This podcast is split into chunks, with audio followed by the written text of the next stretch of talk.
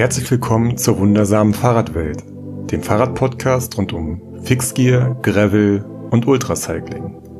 Moderiert und produziert von Johanna Janke. Ein frohes neues Jahr wünsche ich euch hier aus dem Studio der wundersamen Fahrradwelt.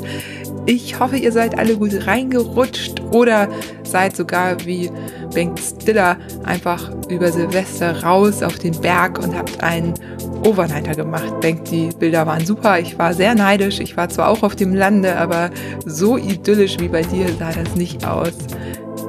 Ja, 2020 ist nun abgeschlossen. Mal sehen, ob alles besser wird. Und ich ja, hoffe einfach, euch geht es gut und ihr könnt euch mit Plänen, die ihr vielleicht geschmiedet habt oder Touren, die ihr geplant habt, auch irgendwie freuen auf das, was vielleicht dann im Sommer kommt, wenn hoffentlich die Lage ein bisschen entspannter ist. Mein heutiger Gast ist die wunderbare Jana Kesenheimer eins der wenigen Self-Support-Ultrarennen, das in 2020 stattfinden konnte, ist nämlich das Three Peaks Bike Race gewesen. Und Jana war nicht nur dabei, sondern wurde auch von einem Filmteam begleitet. Und herausgekommen ist eine gerade erschienene, sehr, sehr sehenswerte Doku. Ich habe beim Zuschauen Gänsehaut bekommen und wollte, also es hat sich immer so abgewechselt zwischen, ich will sofort aufs Rad steigen, ich will mich sofort für dieses Rennen anmelden, ich will sofort in die Berge und dem Mitleiden, wenn es Jana mal zwischendurch nicht so gut ging. Wir sprechen über Janas Rennen, ihre Vorbereitung, welche Rolle auch ihr schwerer Unfall gespielt hat bei der Entscheidung zur Teilnahme an ihrem Rennen. Da hat sich bei ihr nämlich einiges verändert im Leben und ja, wie sich Unsupported auch mit dem gefilmt werden verträgt. Das ist ja auch ein Thema, über das immer wieder diskutiert wird. Auch wir haben darüber diskutiert. Ja, was dabei rausgekommen ist, das könnt ihr dann im Podcast hören. Und bevor es losgeht, ein Gruß vom neuen Supporter Komoot und darüber freue ich mich wirklich, wirklich äh, richtig doll, denn ich benutze Komoot selber permanent quasi. Dort werden meine gemachten Touren hochgeladen oder ich plane natürlich auch meine Routen dort oder klaue mir da welche von anderen, wenn ich sie gut finde, stöber da in den Kollektionen rum.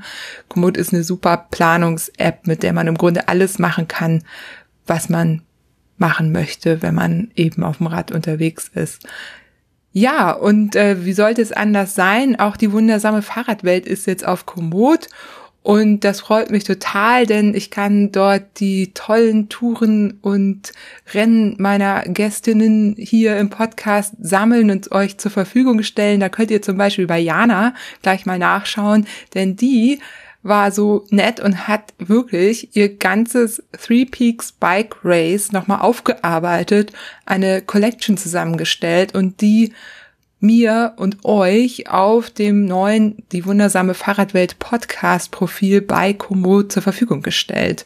Also sucht die wundersame Fahrradwelt ähm, aktuell müsst ihr das irgendwie zusammenschreiben, also die wundersame Fahrradwelt ein Wort, dann findet ihr das.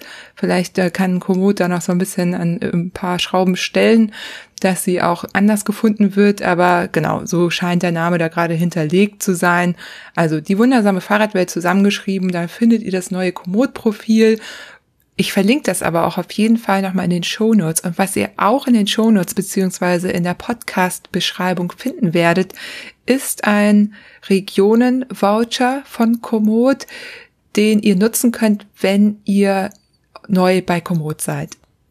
Aber nicht nur gibt es jetzt das Komoot Podcast Profil, ich werde auch immer mal den ein oder anderen Planungstipp raushauen oder kleinen Hack, den ich da so mir angeeignet habe im Laufe der ja mittlerweile schon Jahre. Also falls ihr da auch Fragen zu habt oder ähm, allgemein Fragen zu Komoot, schreibt mir das gerne irgendwie entweder in die Kommentare irgendwo bei Apple Podcasts oder Podigy oder als persönliche Nachricht auf Instagram. Dann ähm, schreibe ich mir das auf und werde dann da hoffentlich drauf eingehen können. Ja, und jetzt ist es auch soweit. Ich wünsche euch ganz, ganz, ganz viel Spaß mit der Episode mit der wirklich tollen Jana Kesenheimer.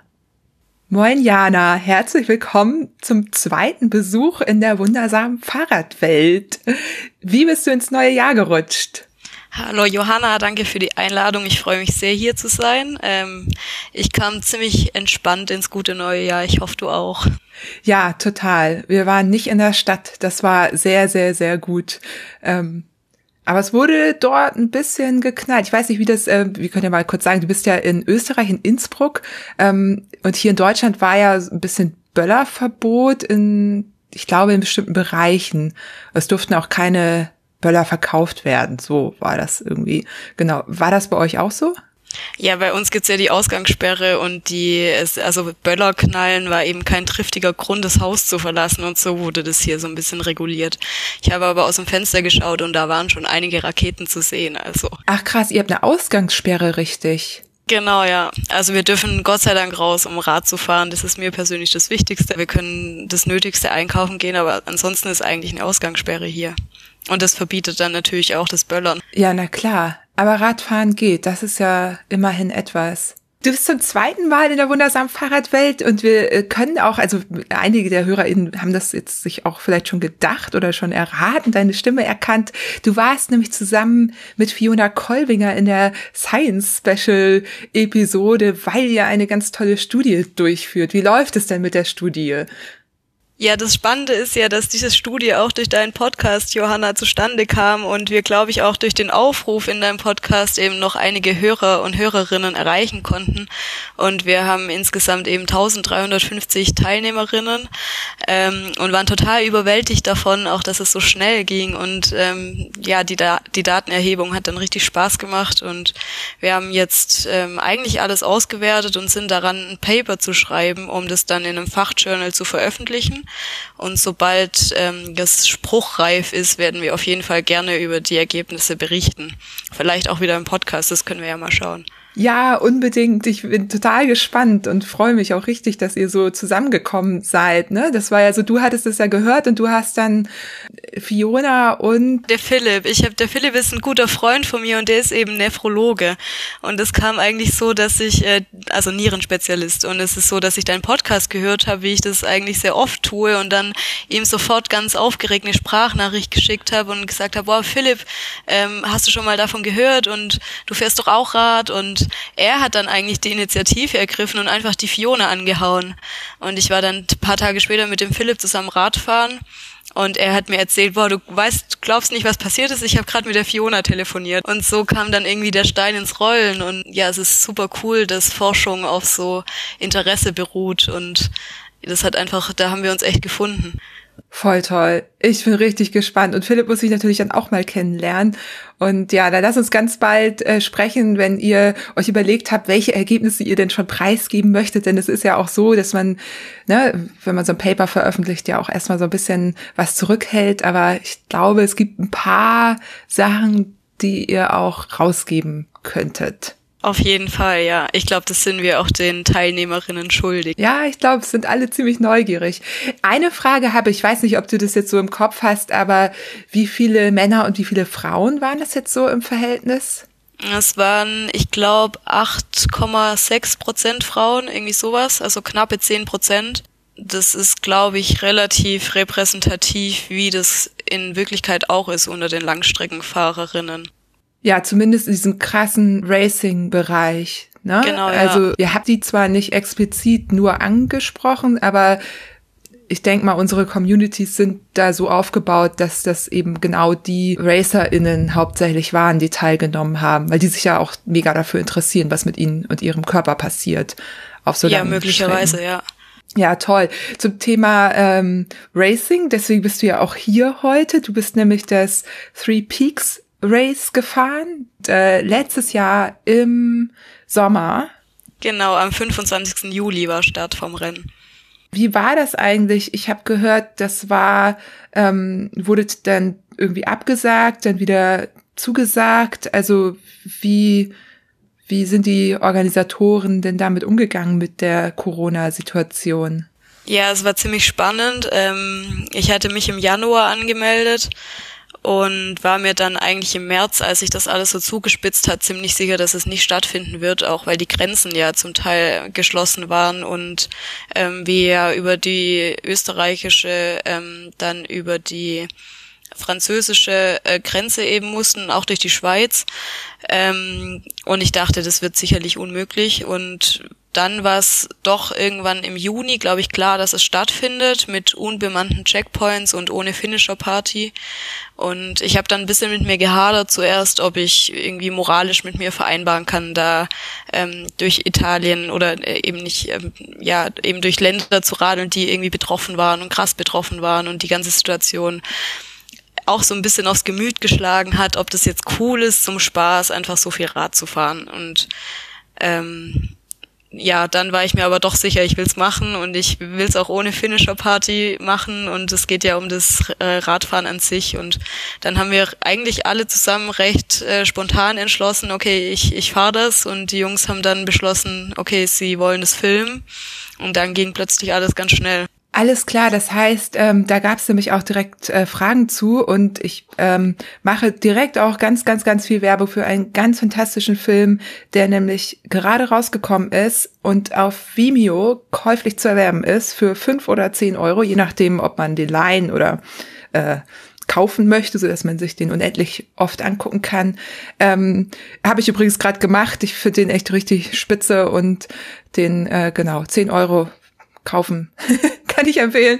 Von, äh, von Stefan Wieser ist der produziert, ähm, mit Unterstützung von auch einem guten Freund von mir, Nils Lengner, der als Fotograf dabei war und auch für unter anderem für das Coverbild äh, zuständig ist, äh, das ich jetzt hier auch heute benutzen darf. Ist gleichzeitig euer Poster, Filmposter, ganz tolles Bild. Ähm, genau, und da kam, also ne, Three Peaks and In Between heißt der. Ich verlinke den natürlich auch und da könnt ihr dann auf jeden Fall ähm, reinschauen und, und euch ein Bild von dem Rennen machen, viele Bilder von dem Rennen. Eine Frage, wie es dazu gekommen ist, dass äh, es diesen Film gab. Also hattest du dich erst angemeldet und dann sind die auf dich zugekommen, haben gesagt, sie würden das Ganze gern verfilmen oder jetzt eben klang es so, als ob ihr euch dann gemeinsam entschieden habt, du fährst und die Jungs filmen das oder wie war das? Also das war so, dass ich, ich hatte schon letztes Jahr damit geliebäugelt, mich zu so einem Rennen anzumelden, habe mich aber irgendwie nicht getraut. Und ähm, dann im Januar dachte ich, okay, dieses Jahr, ähm, ich war total motiviert und habe mich im Januar angemeldet. Und im Februar hat mich der Stefan auf Instagram angeschrieben. Und ich kannte ihn zu dem Zeitpunkt noch nicht wirklich, also nur über Social Media irgendwie. Und er hatte mich angeschrieben und gesagt, ja, hey Jada, wir haben gesehen, du hast dich da angemeldet, ähm, wir haben Lust, eine Doku zu drehen. Und ich war natürlich zuerst mal komplett überrumpelt. Der Stefan blieb dann aber relativ hartnäckig und hat gesagt, okay, ich fahr, ich komme nächste Woche nach Innsbruck, wir gehen zusammen radeln und quatschen darüber. Und ja, Radeln klang gut in meinen Ohren und wir haben uns dann in Innsbruck getroffen. Also er kam her, wir waren eine Runde zusammen Radfahren. Und ich habe gemerkt, dass es echt ein korrekter, cooler Typ ist. Und wir haben uns gut verstanden. Und er hat mir ein bisschen erklärt, wie und was und was sie bisher gemacht haben. Und ähm, sie haben letztes Jahr zum Beispiel den Transalpine Run ähm, auch filmisch begleitet. Und ich habe mir das dann mal angeschaut und ähm, war über, überzeugt einfach von der Arbeit. Und vor allem hat mich überzeugt, dass es für alle Beteiligten, also der, der Christian Fuß war noch dabei, der Valentin Rapp, ähm, der Nils Lengner eben und der Stefan. Und alle schienen so einen richtigen Enthusiasmus mitzubringen und man hat gemerkt, dass die, dass die das lieben und dass sie Lust haben, so ein Herzensprojekt zu, im Jahr eben zusammen zu machen, weil sie ansonsten eigentlich von Commercials leben und viel, ähm, ja, schon auch mit Sport verbunden, aber eben für große Marken irgendwie shooten und filmen. Und ja, genau, der, der Film, also die Doku war für alle so eine, ja, einfach das, das Hobby, den Beruf als Hobby leben. Und die hatten Bock zu filmen, ich hatte Bock Rad zu fahren und dann haben wir uns darauf geeinigt, okay, egal ob was dabei rumspringt oder nicht oder wir haben alle Bock darauf und wir machen das. Und so kam das irgendwie zustande dann. Und dann hat mich das dann doch ähm, überzeugt, da mit an Bord zu sein und habe dann eben eingewilligt, ich also ich wäre so oder so gefahren und habe dann gesagt, okay, dann könnt ihr filmen. Und wie war das? Ähm, habt ihr dann den Veranstalter kontaktiert? Genau, der, der Stefan hat sich dann mit Michael in, in Kontakt ähm, gesetzt und hat das abgeklärt, inwiefern was für Re also natürlich ist es solo self-supported, da kommen wir sicherlich auch später noch drauf zu sprechen. Und ähm, der Michael war aber offen dafür und ähm, wir haben dann quasi die Regeln besprochen und die Regeln, die eben für jeden Fahrer und jede Fahrerin gelten. Und der Michael war aber total überzeugt und ist natürlich auch irgendwie cool, sein Rennen so porträtiert zu sehen. Und ähm, deswegen war das ja relativ entspannt, ähm, was die Kommunikation mit dem Michael anging, glaube ich. Ähm, genau. Und so kam das eigentlich ins Rollen. Ja. Ich weiß gar nicht, ob du das weißt, aber ich bin ja auch mal teilweise im Rennen begleitet worden beim Transcontinental Race. Und da hatte aber der Fotograf ähm, einen eigenen Trecker und der hatte richtig krasse Regeln. Also ich weiß gar nicht, wie es geschafft hat. Das waren so Sachen wie, er durfte nur 20 Minuten in unserer Nähe sein, dann musste er sofort wieder aus einem Umkreis von 20 Kilometern raus mhm. sein. Und der hat wohl auch gerade am Anfang richtig Ärger gekriegt, ähm, wenn er das nicht gemacht hattet. Aber so, solche hattet ihr auch dann fürs Team einen Trecker oder wie haben die das kontrolliert? Oder, oder gab es da Einschränkungen für euch? Ne, ich, es gab ja auch eine Media Crew vom Veranstalter quasi und ich glaube, die haben sich auch, also die sind sich natürlich über den Weg gelaufen, aber jetzt, ich glaube, die Jungs bei mir hatten keinen eigenen Tracker. Ähm, wir, ich würde, ich würde, wenn ich das jetzt so grob einschätze, sagen, dass ich mindestens 80 Prozent der Zeit alleine war. Also die Jungs haben wussten, welchen, welche Route ich folge. Die hatten meine meine Strecke und haben meistens irgendwo gewartet, wo es schön war. Oder wenn es besonders dramatisch wurde, habe ich denen eine Voicemail geschickt und gesagt, ey, ich kann gerade nicht mehr oder ich gehe jetzt baden oder ähm, ja. Und da das für mich auch ein bisschen Zusatzaufwand war oder eben ähm, auch Akku ähm, vom Handy beansprucht hat, also ich weiß nicht, wer schon mal so ein Rennen gefahren hat, weiß, dass das Akkumanagement und das Energiemanagement mit allen Geräten auch so ein bisschen ja eine Challenge sein kann, aber der Michael Wacker hatte dann sogar angeboten, ähm, dass ich eine Powerbank mir geben lassen könnte, was ich aber gar nicht wollte und ich habe das ähm, dann einfach so mit meinen Mitteln, die ich gemacht habe, ähm, äh, hinbekommen. Aber ja, da gab es sogar einige Freiheiten, die ich hätte nutzen können, was aber was wir so hinbekommen haben. Ja, da sind die Veranstalter, glaube ich, auch sehr unterschiedlich. Ne? Also zum genau, Beispiel ja. Anna Heslock vom Transcontinental Race, die hätte das für eine Solo Frau oder ein Solomann gar nicht erlaubt. Die hat gesagt, sie erlaubt es nur bei uns, weil wir eh schon ein Team sind, mhm, weil wir eben klar. uns eh schon mental gegenseitig supporten können. Und bei Solofahrern sagt sie halt, ist halt die Tatsache, dass eben ein Fotograf, Fotografin oder eine Kameracrew in der Nähe ist, äh, ist so viel Support, dass es quasi nicht mehr solo self-supported ist in ihren Augen. Mhm. Ja, klar, darüber kann man sich streiten. Ähm. Ja, muss man sich ja nicht streiten drüber. Das gibt, glaube ich, da einfach verschiedene Ansichten. Also genau, ich ja. glaube, da gibt es einfach unterschiedliche Standpunkte. Ja, auf jeden Fall, ja. Also für mich war das auch das erste ähm, Rennen, das ich in der Form gefahren bin.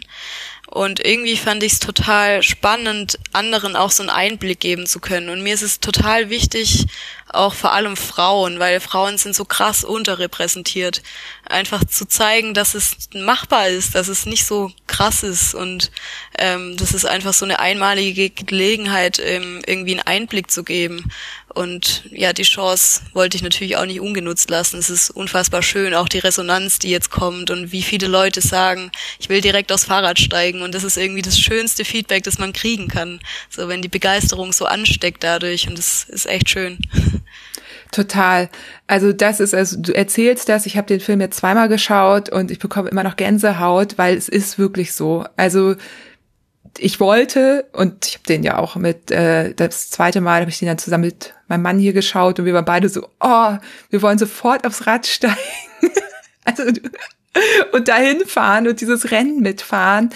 Und das habe ich so, also ich habe so ein paar Lieblingsfilme, habe ich dir ja auch mal äh, genannt, irgendwie Angry Dogs and Melons, auch vom Habe ich mir angeschaut. Und ja. war gut? Ja, Hast du gut? Ja, total. Ja, ne? Ja. Aber auch da, ne, den Film hätten wir auch nicht, wenn, also da war ja eine, eine Crew auch quasi dabei. So, ja, ne? ich finde, es ist einfach schön, wenn man einen Sportler oder eine Sportlerin so über diesen ganzen Prozess begleiten kann, weil in so einem Rennen passiert ja unheimlich viel, auch emotional und ähm, ja Steine, die einem irgendwie vor die Füße geworfen werden, von denen man im Voraus nichts weiß und ähm, viele Filme, die einen Einblick geben in solche Rennen, ähm, sind ja so Ausschnitte von verschiedenes, von verschiedensten Fahrern ähm, und Fahrerinnen. Das ist ja super schön und auch echt wertvolle Filme, aber irgendwie finde ich das ganz besonders, eben den Zuschauern, Zuschauerinnen so einen ähm, richtigen Blick zu geben, wie das abläuft, von vorne bis hinten, was man durchlebt, welche Probleme es gibt und auch, natürlich ist es auch irgendwie super intim, was man, was man zeigt, also. Ja, das, äh, ich habe da auch drüber nachgedacht, weil ein anderer Lieblingsfilm von mir ist auch On Board Transcontinental Race mhm. und der ist eben genauso, wie du eben beschrieben hast. Ähm, da, der geht sogar über zwei Rennen. Also es, äh, das äh, Nummer sechs, Nummer fünf und Nummer sechs sind es, glaube ich. Genau, genau ja. Und äh, da passiert genau das, was du beschrieben hast. Man, man äh, kriegt Situationen, aber man begleitet eben nicht eine Person oder ein Team über die gesamte Zeit. Und äh, das ist gerade, wenn man jetzt deinen Film geschaut hat, ähm, schon ähm, besonders und sichtbar und highlightet so auch diese verschiedenen Phasen, die du so durchlebst. Aber wir kommen da auch gleich nochmal drauf zu sprechen. Ähm, es ist eben, ich vermute, ihr habt euch da ja auch irgendwie drüber ausgetauscht und euch Gedanken gemacht, wie sowas gut klappen kann. Und du sagst ja auch eigene Regeln dann gehabt und mit dem Veranstalter das alles gegengecheckt. Und das ist alles äh, so ähm, durchgegangen sozusagen vom Veranstalter aus und der ist letztendlich auch dafür verantwortlich, ne? wie er sein Rennen gestaltet und ob er sowas erlaubt oder nicht. Genau, seine Regeln, sein Rennen.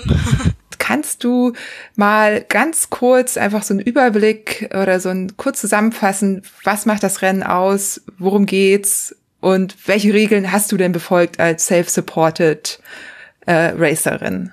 Ja, das ist eine gute Frage, wenn wir jetzt so viel darüber reden. Also das Rennen ist in Wien gestartet am 25. Juli. Das findet jährlich statt und startet immer in Wien, ungefähr in diesem Zeitraum. Ähm, dieses Jahr oder im letzten Jahr, also das letzte Mal ging es nach Nizza. Ähm, das Ziel ist immer abwechselnd in Nizza oder in Barcelona. Also 2021 wird das Ziel in Barcelona sein. Ähm, und das Besondere ist eben, dass es die Route selbst gewählt wird, bis auf drei Checkpoints. Und diese drei Checkpoints sind an drei Gipfel, weshalb das Rennen eben Three Peaks heißt. Ähm, und in meinem Fall jetzt im vergangenen Jahr war eben der Großglockner der erste Gipfel, dann der Col di Sanetsch in der Schweiz und der Mont Ventoux ähm, war der letzte Gipfel, ab dem es dann auch einen verpflichtenden ähm, finnischer Parcours gab, ähm, der für alle gleich war, mit, mit einem Track durch die Schlucht von Verdun, die super schön war. Ähm, genau. Und die Regeln sehen so aus, dass man entweder in einem, in einem Pair startet, also mit einem, mit einem Partner oder, einer, oder einer Partnerin oder eben solo, wie ich das gemacht habe. Und man darf keine fremde Hilfe von Dritten annehmen. Man muss die Route selbst planen, wenn nicht diese verpflichtenden Parcours eben vorgegeben sind. Ähm, genau, es gibt kein Preisgeld. Ja, ich weiß nicht, das eigentlich total simpel, aber das macht es ja aus. Diese zehn Regeln, diese ultimativen, die man auch überall irgendwie nachlesen kann, ne, die Mike Hall irgendwann mal entwickelt hat, die sind im Grunde sehr simpel, aber ähm, regeln im Grunde alles. Das finde ich halt auch so sympathisch. Und ob man sich dran hält oder nicht, das ist ja letztendlich auch jeden selbst überlassen. Ne? Also du musstest wahrscheinlich aufpassen, dass sich das äh, Filmteam nicht bei irgendwas erwischt. Aber was ich damit sagen will, ist es so, ähm, du machst es ja für dich selber.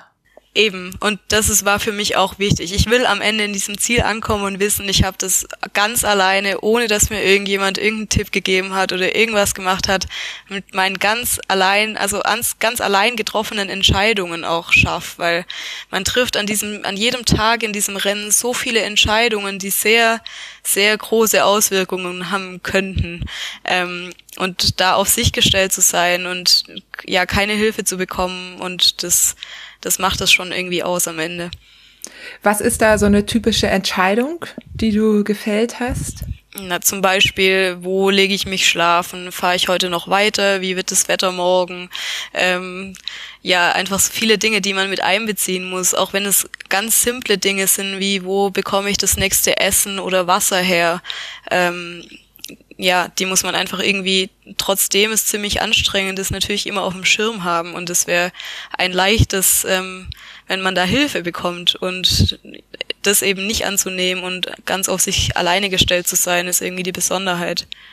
Ähm, wer den Film schon geschaut hat, in dem Film verliere ich zum Beispiel einmal eine Kontaktlinse. Und das war so eine typische Szene, in dem natürlich äh, der Stefan, der die Kamera auf mein Gesicht gehalten hat und aber kein, keine Miene verzieht, nichts macht. Und er hat die Kontaktlinse natürlich gesehen, er wusste, wo sie ist. Und ich, äh, Blindfisch, habe sie natürlich nicht gefunden. Natürlich wäre es super easy gewähren, gewesen, hätte er mir so einen Hint gegeben, ähm, was, was er natürlich nicht gemacht hat und was ihm, glaube ich, auch ziemlich schwer gefallen ist. Und solche, solche Situationen, an die denkt man natürlich davor nicht. Und trotzdem ist es dann eben doppelt schwierig, da ganz alleine zu sein. Ja, total. Überhaupt mit den Kontaktlinsen. Dazu kamen tatsächlich auch schon Fragen. Ähm für alle, die sich jetzt, äh, die das jetzt hören, sich wundern, warum ich diese Fragen habe. Ich habe bei Instagram halt so einen kleinen Aufruf gemacht, dass äh, die Menschen sich den Film angucken können und dann, wenn sie Fragen haben an dich, die dann äh, über mich äh, an dich stellen können. Und eine Frage war wirklich auch, wie du das mit den Kontaktlinsen gemacht hast. Hast du die jeden, jede Nacht rausgenommen? Waren das Tageslinsen? Ich sehe tatsächlich ziemlich schlecht. Also ich habe ähm, minus 5,5 Dioptrien auf beiden Augen. Also ohne Kontaktlinsen oder Brille sehe ich einfach nichts. Und ich bin Gott sei Dank in der Lage, dass ich diese Linsen super vertrage und nie Probleme damit habe. Und wahrscheinlich wird jeder Augenarzt oder Augenärztin, die diesen Film sieht, äh, die Hände über dem Kopf zusammenschlagen, mit welchen Hygienemaßnahmen ich da meine Kontaktlinsen in und aus dem Auge frieme. Aber ich habe echt Glück und vertrag das super und ähm, hatte noch nie Probleme damit und ich kann die auch ewig drin lassen. Also ich habe im Durchschnitt beim Rennen drei Stunden pro Nacht geschlafen. Ähm, und habe immer, wenn ich mich so länger hingelegt habe, also jetzt für zehn Minuten Powernap, habe ich die Kontaktlinsen drin gelassen. Aber wenn ich jetzt wusste, ich lege mich jetzt eine Stunde hin oder drei, dann habe ich die rausgemacht und dann wieder rein und dann hat es super funktioniert für mich. Aber ähm, ich weiß, dass nicht jeder oder jede das so gut verträgt. Hattest du denn für den Notfall noch eine Brille dabei? Ich hatte keine Brille dabei, aber ich hatte einige, mehrere Ersatzkontaktlinsen dabei, die mich dann auch in der Situation gerettet haben, als ich eben eine verloren habe. Ich kenne diese Situation so ein bisschen von früher, nicht von mir selber, aber von Mitspielerinnen. Beim Rugby kriegst halt auch mal was ins Auge, ne? Und äh, dann kannst du auch mal eine Kontaktlinse verlieren. Und ich weiß, wie wir dann so irgendwie Spielstopp und dann alle so im Gras gehockt um diese Kontaktlinse zu finden, die da eine gerade verloren hat.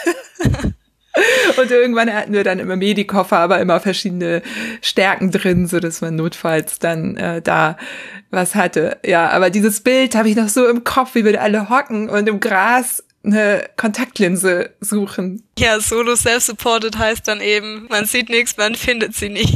da ist der Teamsport ein bisschen besser. ja, super. Ähm, war tatsächlich auch eine Frage, wie viel du im Schnitt geschlafen hast. Ähm, ich nehme auch mal vorweg, ich habe mir so ein bisschen die Distanzen angeguckt. Also insgesamt sind es ja 2000 Kilometer und 30.000 Höhenmeter, je nach Streckenplanung wahrscheinlich so ein bisschen variabel. Ne? Also genau, ja. Da ist mir im Film äh, aufgefallen, beziehungsweise hatte ich jetzt den Eindruck, ich habe jetzt nicht jede Tagesetappe notiert, aber dass du am Anfang deutlich längere Tagesetappen gefahren bist. Dann hast du mal so einen Einbruch, weil es aber auch stark geregnet hat. Und am Ende hat sich das so bei um 200 eingependelt ungefähr. Genau, ich bin am Anfang gestartet und bin die ersten 340 Kilometer, glaube ich, am Stück durchgeradelt. Ähm, ganz einfach, weil ich aber wusste, dass am zweiten Tag beim Großglockner ein Gewitter aufziehen wird. Und ich wollte unbedingt eben vorher da drüber sein und das war ja dann auch so. Ähm, und dann habe ich eigentlich sehr auf mir mein Körper einfach gehört und bin so viel geradelt, wie ich, wie es sich irgendwie gut angefühlt hat oder auch nicht. Also ähm, ich ich glaube, was sich so ein bisschen verschoben hat, ist eben mein Schlafrhythmus. Also am Anfang war das noch relativ konform. Ich bin irgendwie gefahren von von morgens bis abends und ähm, habe mich dann so zwischen ja, elf und drei irgendwann schlafen gelegt und es ging aber immer mehr verloren. Also je länger ich unterwegs war, desto weniger Schlafrhythmus hatte ich irgendwie und desto heißer wurde es ja auch und dann hat es einfach Sinn gemacht, auch nachts zu fahren und dann gab es so diese Tagesetappen, wie ich das im Kopf hatte, gar nicht mehr so, sondern ich bin einfach geradelt, bis ich nicht mehr konnte, habe zwei, drei Stunden geschlafen und bin weiter geradelt und habe dann irgendwann auch mal mittags so ein bisschen paar Naps eingebaut, aber dadurch kam diese ähm, ja, dieser Rhythmus von Tagen einfach völlig durcheinander, weil, ja, weil sich das nicht mehr so messen ließ in Tagen. Ich habe einfach, ja, geradelt und geschlafen, wie es sich angefühlt hatte. Das ist ja interessant, weil in der Nacht wurde dann ja nicht viel gefilmt, weil der Film spielt, also wenn ich jetzt den Film geschaut habe, habe ich so den Eindruck, du bist den ganzen Tag quasi unterwegs, ne? Aber ich stelle mir das auch nachts ein bisschen schwerer vor, da dich zu filmen. Ja, eben, natürlich, ja. Und die, die Jungs, die mussten natürlich auch mal schlafen. Ich glaube, denen wurde das auch währenddessen erst bewusst, dass es für sie natürlich ähm, auch ziemlich hart ist, ähm, weil sie genauso wenig schlafen können und dann auch noch dieses Equipment ständig irgendwo aufladen müssen, weil die Kameras natürlich auch viel, viel Energie brauchen und ähm, irgendwo dann Strom herzubekommen und das alles so zu teilen. Ich glaube, das war auch für die bisschen schwierig. Ähm, aber ja, nachts war ich, also wenn es dunkel war, war ich meistens alleine. Und im, im Film sieht man immer diese Sequenzen und es sieht aus, als würde ich die ganze Zeit nur essen, was total witzig ist, aber dazwischen bin ich ja oft 100, 200 Kilometer Rad gefahren, wo eben niemand dabei war und das sieht man dann natürlich nicht. Ja. Ja, wobei das mit dem Essen, oh, da habe ich auch kleine Frage, ähm, Pizza oder Pasta? das, ich weiß nicht. Ähm, Pizza ist natürlich super praktisch unterwegs. Ich habe mir auch einmal eine Calzone gekauft und die dann in den Rucksack gesteckt, weil das eben super praktisch ist mitzunehmen und die auch noch kalt schmeckt. Ähm, mit Pasta ist es bisschen schwieriger auf dem Fahrrad. War übrigens eine Frage von Phil Ballern. Liebe Grüße. Wir ähm, sind da jetzt schon mitten im Rennen drin. Wir gehen noch mal kurz raus. Du bist ähm, der Film beginnt ja damit, dass du erzählst, dass du einen ganz schweren Sturz hattest.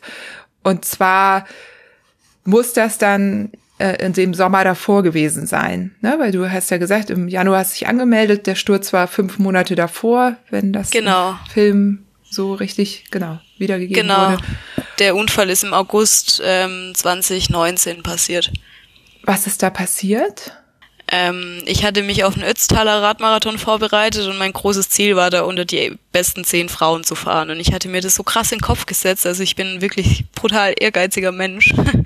ähm, und bin eben zwei Wochen davor, eigentlich war ja das ganze Training, wenn man das so nennen will, schon irgendwie abgeschlossen. Und ähm, wir waren da die Kütai-Runde nochmal fahren. Und ich bin diesen Kütai-Anstieg ähm, von Ötz aus, also wie das im Radmarathon gewesen wäre, ähm, relativ zügig hochgefahren. Und wir haben da oben noch einen Kuchen gegessen und Kaffee getrunken und wollten dann eigentlich heim. Also ähm, das ist nach Innsbruck nicht weit, da geht's nur noch den Berg ab und das war so ein bisschen Ausrollen dann. Und wir sind von der Ampel losgerollt, in einer Autokolonne mit, also es waren Autos vor uns, Autos ähm, hinter mir und ich bin so da mitgerollt.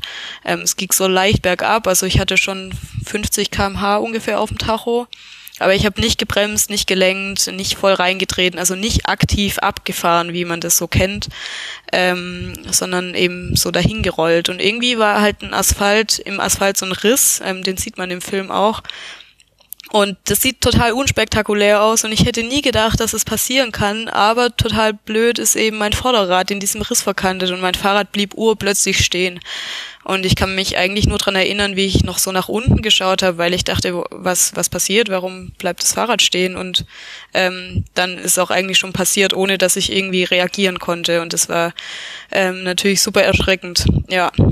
Ja, im Film gehst du da auf die Straße und, und zeigst so ein bisschen die Stelle und zeigst auch dein Trikot. Und es gibt auch ein paar Bilder von einem, was hast denn da im Kiefer in den Zehen? Also ja, ich hatte, ich hatte eine dreifache Unterkieferfraktur, die dann oh. auch ähm, den mittleren Gehörgang an einem Ohr leider durchbrochen hat und ähm, der Verdacht war eigentlich ein Schädelbasisbruch, weshalb ich dann auch mit dem Hubschrauber abgeholt wurde und das war alles wirklich ganz furchtbar.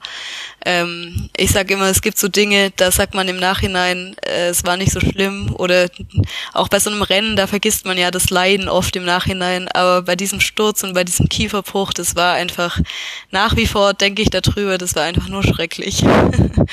ähm, ich bin dann operiert worden, habe ein paar Platten in den Kiefer bekommen. Es war dann Gott sei Dank ja nur der Kiefer und eben nicht der Schädel oder das Rückgrat.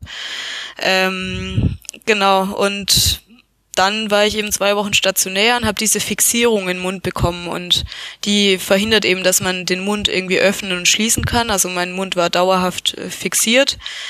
Ähm, das heißt dann auch sechs Wochen Strohhalmnahrung und es ist wirklich hart, auch nicht richtig sprechen zu können. Ähm, weinen tut weh, lachen tut weh, alles es ist echt ätzend. Und genau diese diese Fixierung, die man, die sieht man eben im Film auf diesem Bild. Das sind eben so Drähte, die im Mund ähm, verschraubt werden, die halt äh, den Kiefer in einer Position halten. Ja, ziemlich unangenehm, kann ich äh, sagen. Ja, so sah es auch aus. Und dann, ähm, also echt ähm, krasse Geschichte.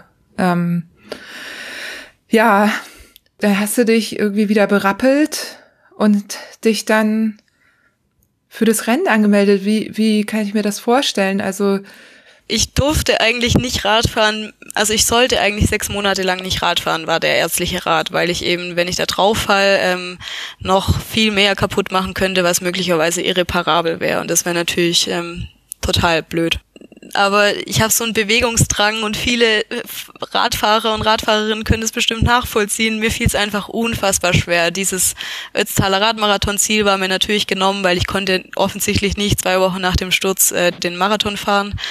Ähm, ich habe dann ja sehr viel. Ich bin trotzdem hingefahren, war dann in Start und Ziel und habe mir wenigstens die Leute angeschaut, ein bisschen geredet, so wie es halt ging ähm, mit meinem Kiefer, weil ich irgendwie trotzdem die Stimmung einfach ein bisschen mitnehmen wollte und war dann natürlich auch ein bisschen traurig.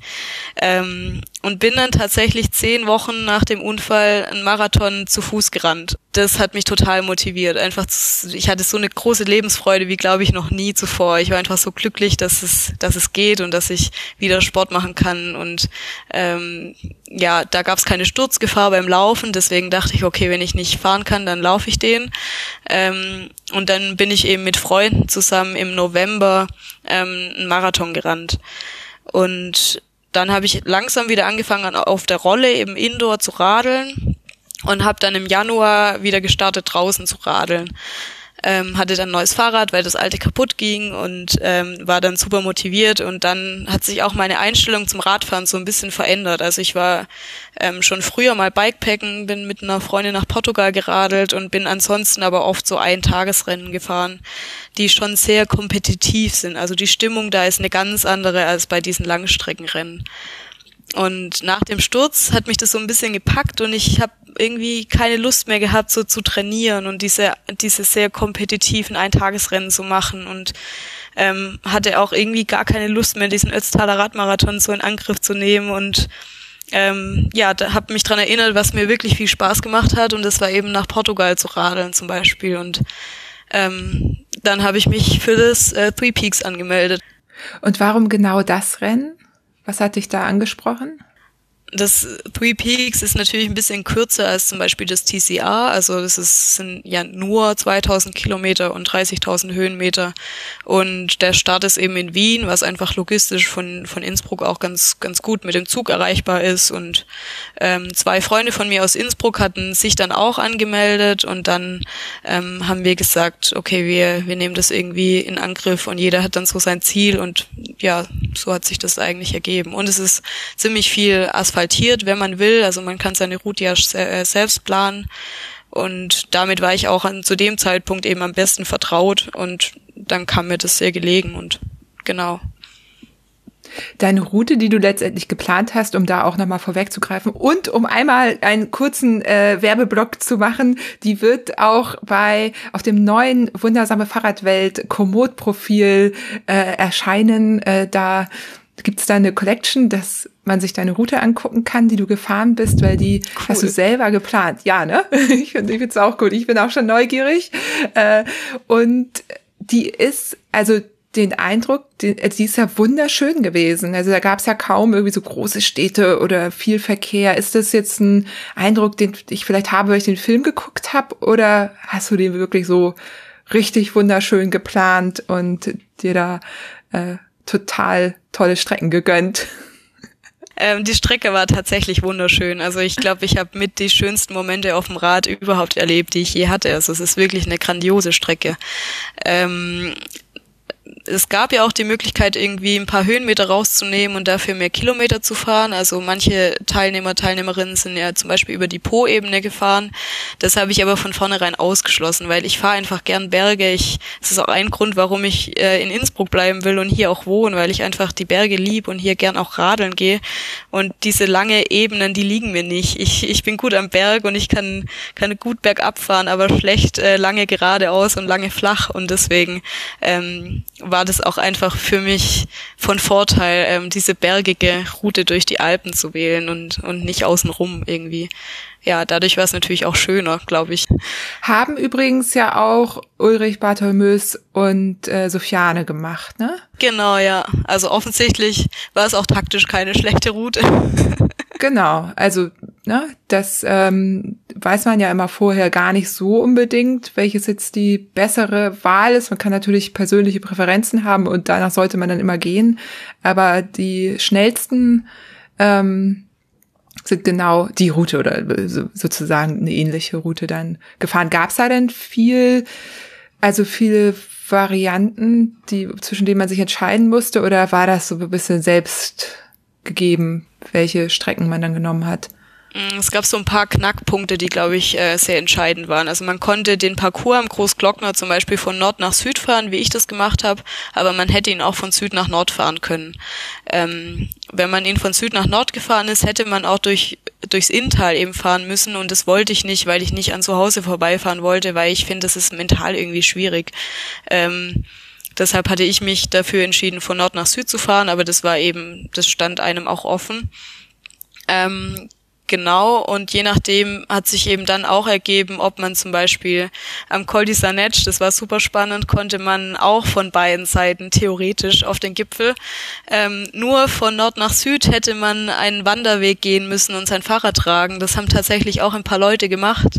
Ähm, oder man fährt eben hoch und dieselbe Straße wieder runter, ähm, wofür ich mich entschieden habe. Ähm, genau, also so gab es ein paar Punkte, die, glaube ich, sehr entscheidend waren. Ähm, insgesamt gab es schon, glaube ich, eine Variation, wobei ich vermute mal, die Strecke, die ich gefahren bin, auch die beliebteste war. Und hast du die komplett mit Komoot geplant? Genau, ich habe meine Strecke mit Komoot geplant, habe dann so ein paar Kleinigkeiten noch mit Strava verglichen ähm, und dann eben im Detail zum also nicht unbedingt den direkten Vorschlag von Komoot genommen, sondern oft geschaut, ob es eine schnellere Lösung gibt. Ähm, ja, ich habe meistens vermieden, durch Städte durchzufahren, sondern eher irgendwie außenrum, weil man dann einfach diesen Ampeln und dem Verkehr da in der Stadt entgehen kann. Wobei es natürlich auch von Vorteil sein kann, wenn man irgendwie was braucht, wie eine Apotheke oder ein Fahrradladen. Ich hatte mein Rücklicht zum Beispiel verloren, dann war es ganz gut, mal in die Stadt reinzufahren und eben Fahrradladen zu suchen. Ähm, ja, aber ansonsten habe ich das mit, mit Komoot und Strava geplant. Im Voraus natürlich. Ja, also ich werde ja auch immer wieder gefragt, das ist übrigens auch ein Tipp, den ich hier geben kann. Also Komoot wählt ja oft dann die schönen Strecken und die sind schon gut, aber da kann man dann, also wenn es um Schnelligkeit geht, darum geht's natürlich im Rennen einfach. Genau. Ähm, kann man da, also oder sollte man da unbedingt dann rüber gucken und mögliche sag ich mal, schöne Detours äh, dann vielleicht auch äh, wieder rausnehmen, auch wenn sie sehr schön sind wahrscheinlich in den meisten Fällen so. Genau, ja, also da muss man auf jeden Fall Zeit rein investieren in diese äh, Streckenplanung bei einem Rennen. Ah, kannst du ungefähr sagen, wie lange du dafür gebraucht hast? Mm, das war so ein, ja, ich habe das immer wieder im Voraus gemacht. Das macht ja auch voll Spaß. Also es ist auch einfach voll die Vorfreude vor diesem Rennen und das kann man ähm, mit der Planung der Strecke natürlich auf die Spitze treiben. Also ich habe das seit der Anmeldung immer wieder gemacht und dann ähm, irgendwann ist dann aber auch gut. Also ja, ich weiß nicht wie genau, wie viel Zeit damit drauf ging. Aber das ist doch schön. Und äh, genau, genau diese Strecke, die könnt ihr euch dann auch anschauen auf dem neuen wundersame Fahrradwelt Komoot Profil. ähm, ich verlinke das natürlich auch alles in der Beschreibung des Podcastes, damit ihr das auch finden könnt. Und dann bist du also zum Start, äh, das ist dann so die nächste Szene im Film, also da gibt es noch ein paar Szenen dazwischen, aber so eine, die ich ähm, ganz schön fand, da ist mir dann aufgefallen, also der ähm, am Anfang von so Ultrarennen gibt es oft Kontrollen, da wird sich das Rad einfach angeschaut, ne? Ob und bestimmte Sachen werden ähm, geprüft. Man kann jetzt nicht einen kompletten Fahrradcheck machen, aber die gucken sich das schon so ein bisschen an, gucken, ob du äh, Licht hast, gucken, ob du die obligatorische Warnweste hast und ihr habt äh, Reflektorstreifen bekommen wir haben uns die selbst besorgt, aber das war eben eine Regel, dass das Fahrrad an, an nach gewissen Vorgaben eben ähm, beklebt sein muss mit Reflektoren. Also zum Beispiel, ich glaube, an der Gabel, an ähm, ja, an den Sitzstreben, am Helm. Man sieht es im Film ganz gut bei Nacht auch leuchten. Ja, man sieht dich nämlich, wie du die aufklebst. Ich dachte, die hätten euch die sogar zur Verfügung gestellt, aber dann gab es also eine Regel, wie ihr euer Fahrrad vorher bekleben sollt. Genau, ja. Und ich bin da auch ein bisschen emotional. Natürlich ist mir auch wichtig, dass es irgendwie cool aussieht oder mir macht es auch Spaß, wenn das Fahrrad einfach schön aussieht. Und ich habe mir dann ähm, schwarze Reflektorbänder ähm, bestellt. Ja, das ist mir auch aufgefallen. Also ich musste da so an mich selber denken. Ich sah aus wie so ein blau-gelbes Streifenhörnchen. ich weiß nicht, Marion hatte mich liebevoll irgendwie Biene Maya genannt. Also manchmal wirklich so gestreift. Wir hatten noch so gelbe High-Vis-Helme und also alles, was irgendwie äh, knallig sein konnte, war an mir auf jeden Fall knallig. Meine Macht ja auch Sinn weniger. eigentlich. Und du so, ich bin jetzt einfach mal so schwarz. Ja, ich bin generell kein Freund vieler Farben irgendwie und ich mag das einfach schlicht und vielleicht schon so ein Farbklecks, also es ist schon ganz cool, aber ich bin dann oft tatsächlich einfach mit dieser Reflektorweste, also mit diesem mit diesem Band gefahren, wenn es irgendwie neblig war oder sobald es gedämmert hat und ähm, habe mich eigentlich mit meinen Lichtern und meinen Reflektor-Tapes da recht sicher gefühlt, aber ja, es ist vielleicht aus Sicherheitsgründen nicht gerade zu empfehlen, komplett schwarz rumzufahren, wie ich das tue. Aber sah cool aus. Also ähm, ich musste nur so schmunzeln, weil bei mir war das wirklich so, was kann ich tun? Ne? So wie kann ich mich so sichtbar wie nur irgendwie möglich machen. Aber wir waren, ich meine, wir waren auch noch mal in anderen Gegenden unterwegs. Ne? Also wir waren viel auch auf so richtig doll befahrenen Straßen zwischendurch. Und vielleicht ist das einfach auch noch mal ein Unterschied. Ne? Und so ein Lkw-Fahrer, ja, wenn du da nicht aussiehst wie, wie so ein Weihnachtsbaum, dann will der dich auch nicht irgendwie sehen, in bestimmten Ländern auf jeden Fall. Also das ist halt so, ähm, und ja, aber sah, sah sehr cool aus. Das war also der Start und dann habe ich gesehen und ich hatte das auch von einer Bekannten gehört, ihr seid dann in Gruppen gestartet, ne? Also so Corona-konform, jetzt sag ich Gruppe, ähm, das klingt natürlich überhaupt nicht Corona-konform, aber der Start wurde so ein bisschen entzerrt, wenn ich das richtig verstanden habe. Genau, das war eine der Corona-Maßnahmen vom Veranstalter, dass wir eben gestaffelt starten und nicht in einer großen Gruppe. Das heißt, wir hatten uns schon ähm, auf diesem sehr großen Platz in Wien ähm, da eben getroffen und also vor dem Schloss Schönbrunn war das und sind dann aber gestaffelt gestartet. Ähm, und ich bin eben mit der Gruppe an Frauen gestartet, die wir waren ja nur zu siebt. Ähm, und es ja, wurde dann eben gemäß diesem Tracker dann berücksichtigt, wer wann gestartet ist. Aber das ähm, handelt sich da um ein paar Minuten, also es waren keine riesigen Zeitabstände. Ja, sieben Frauen hast du eben schon gesagt. Wer ist denn da letztendlich Erste geworden? Ich hab's ehrlicherweise vergessen nachzuschauen. Die Fanny aus Frankreich hat, glaube ich, gewonnen. Und die zweite wurde die Italienerin, die auch schon das äh, Race Across Austria, glaube ich, gewonnen hatte. Alles klar, ja. Und sind denn alle angekommen von den sieben Frauen oder haben da welche gescratcht? Von den sieben Frauen kamen, glaube ich, vier im Zeitlimit im Ziel. Also die Dani, die man auch im Film sieht, bei der ich auch übernachtet hatte davor, die kam ungefähr einen Tag nach mir im Ziel als vierte Frau. Und ich weiß von den anderen Frauen nicht so genau, aber die Lisa aus Berlin ist sie, glaube ich, ähm, die kam zwar erst viel später ins Ziel, ich glaube nach zwei Wochen, aber sie hat es echt durchgezogen und das ist ultra, ultra cool. Ähm, also ich, ich weiß nicht, wie viele Frauen im, tatsächlich das durchgefahren sind, aber von den fünf, inklusive mir, jetzt weiß ich, dass sie das auf jeden Fall zu Ende gefahren sind.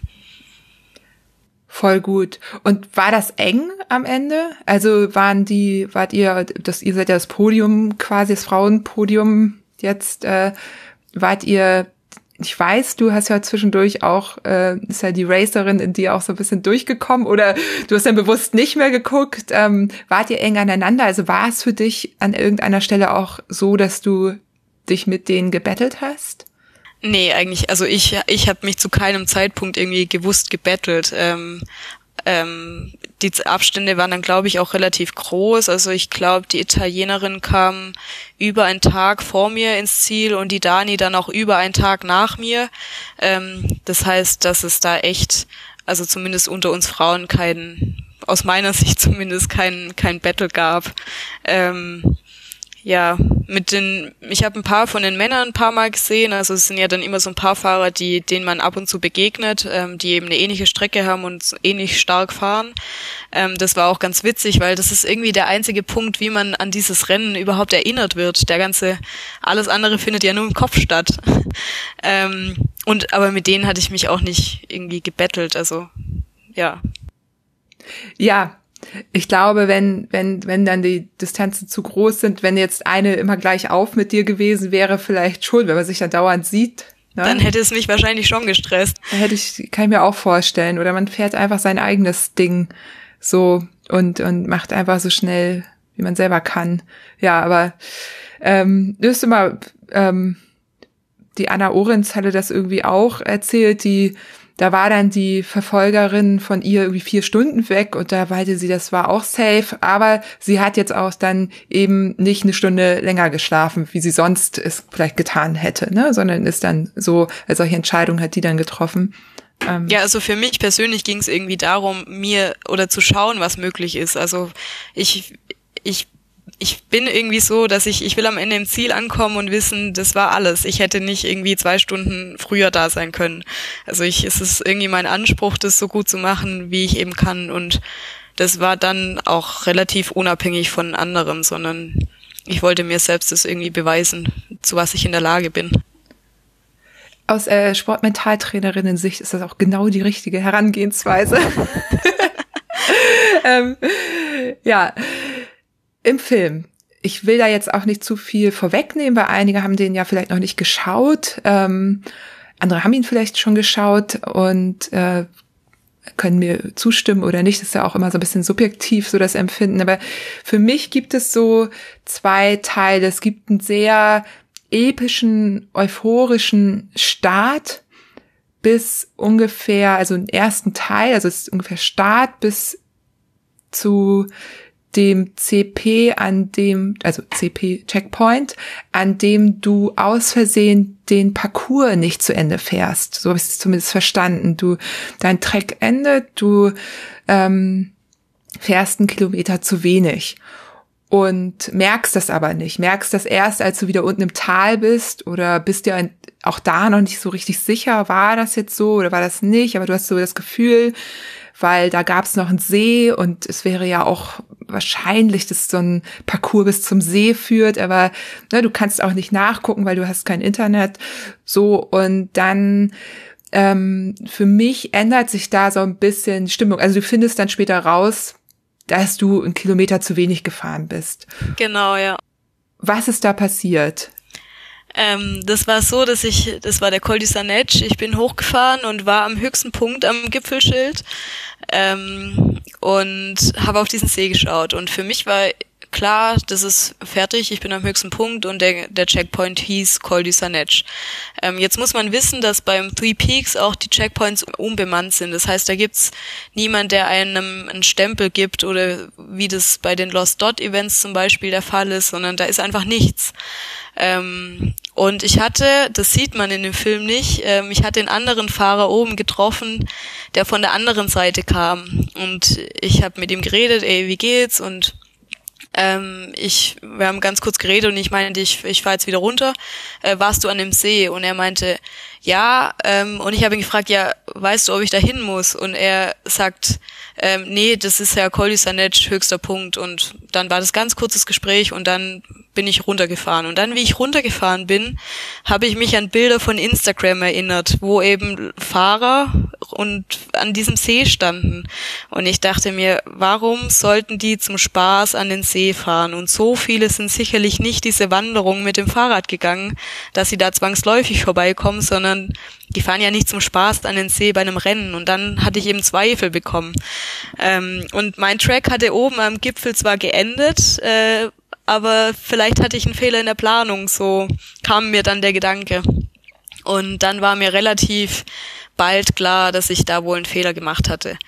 Und ich habe dann ziemlich krass mit mir gehadert. Also ich war mir eigentlich sicher, ich bin dann disqualifiziert, wenn ich eben diesen Kilometer zu wenig gefahren bin ähm, und habe dann sehr hart mit mir gekämpft, ob ich, was ich jetzt machen soll, weil man muss sich schon vorstellen, dass das ganze Rennen ja eine krasse Grenzsituation auch ist und man sehr, ja, auch sehr es ist sehr schwierig, sich immer wieder zu motivieren und da alles rauszuholen, was geht. Und wenn mit dem Wissen, dass man vielleicht gar nicht mehr Teil des Rennens ist, das macht dann natürlich die Situation sehr viel schwieriger.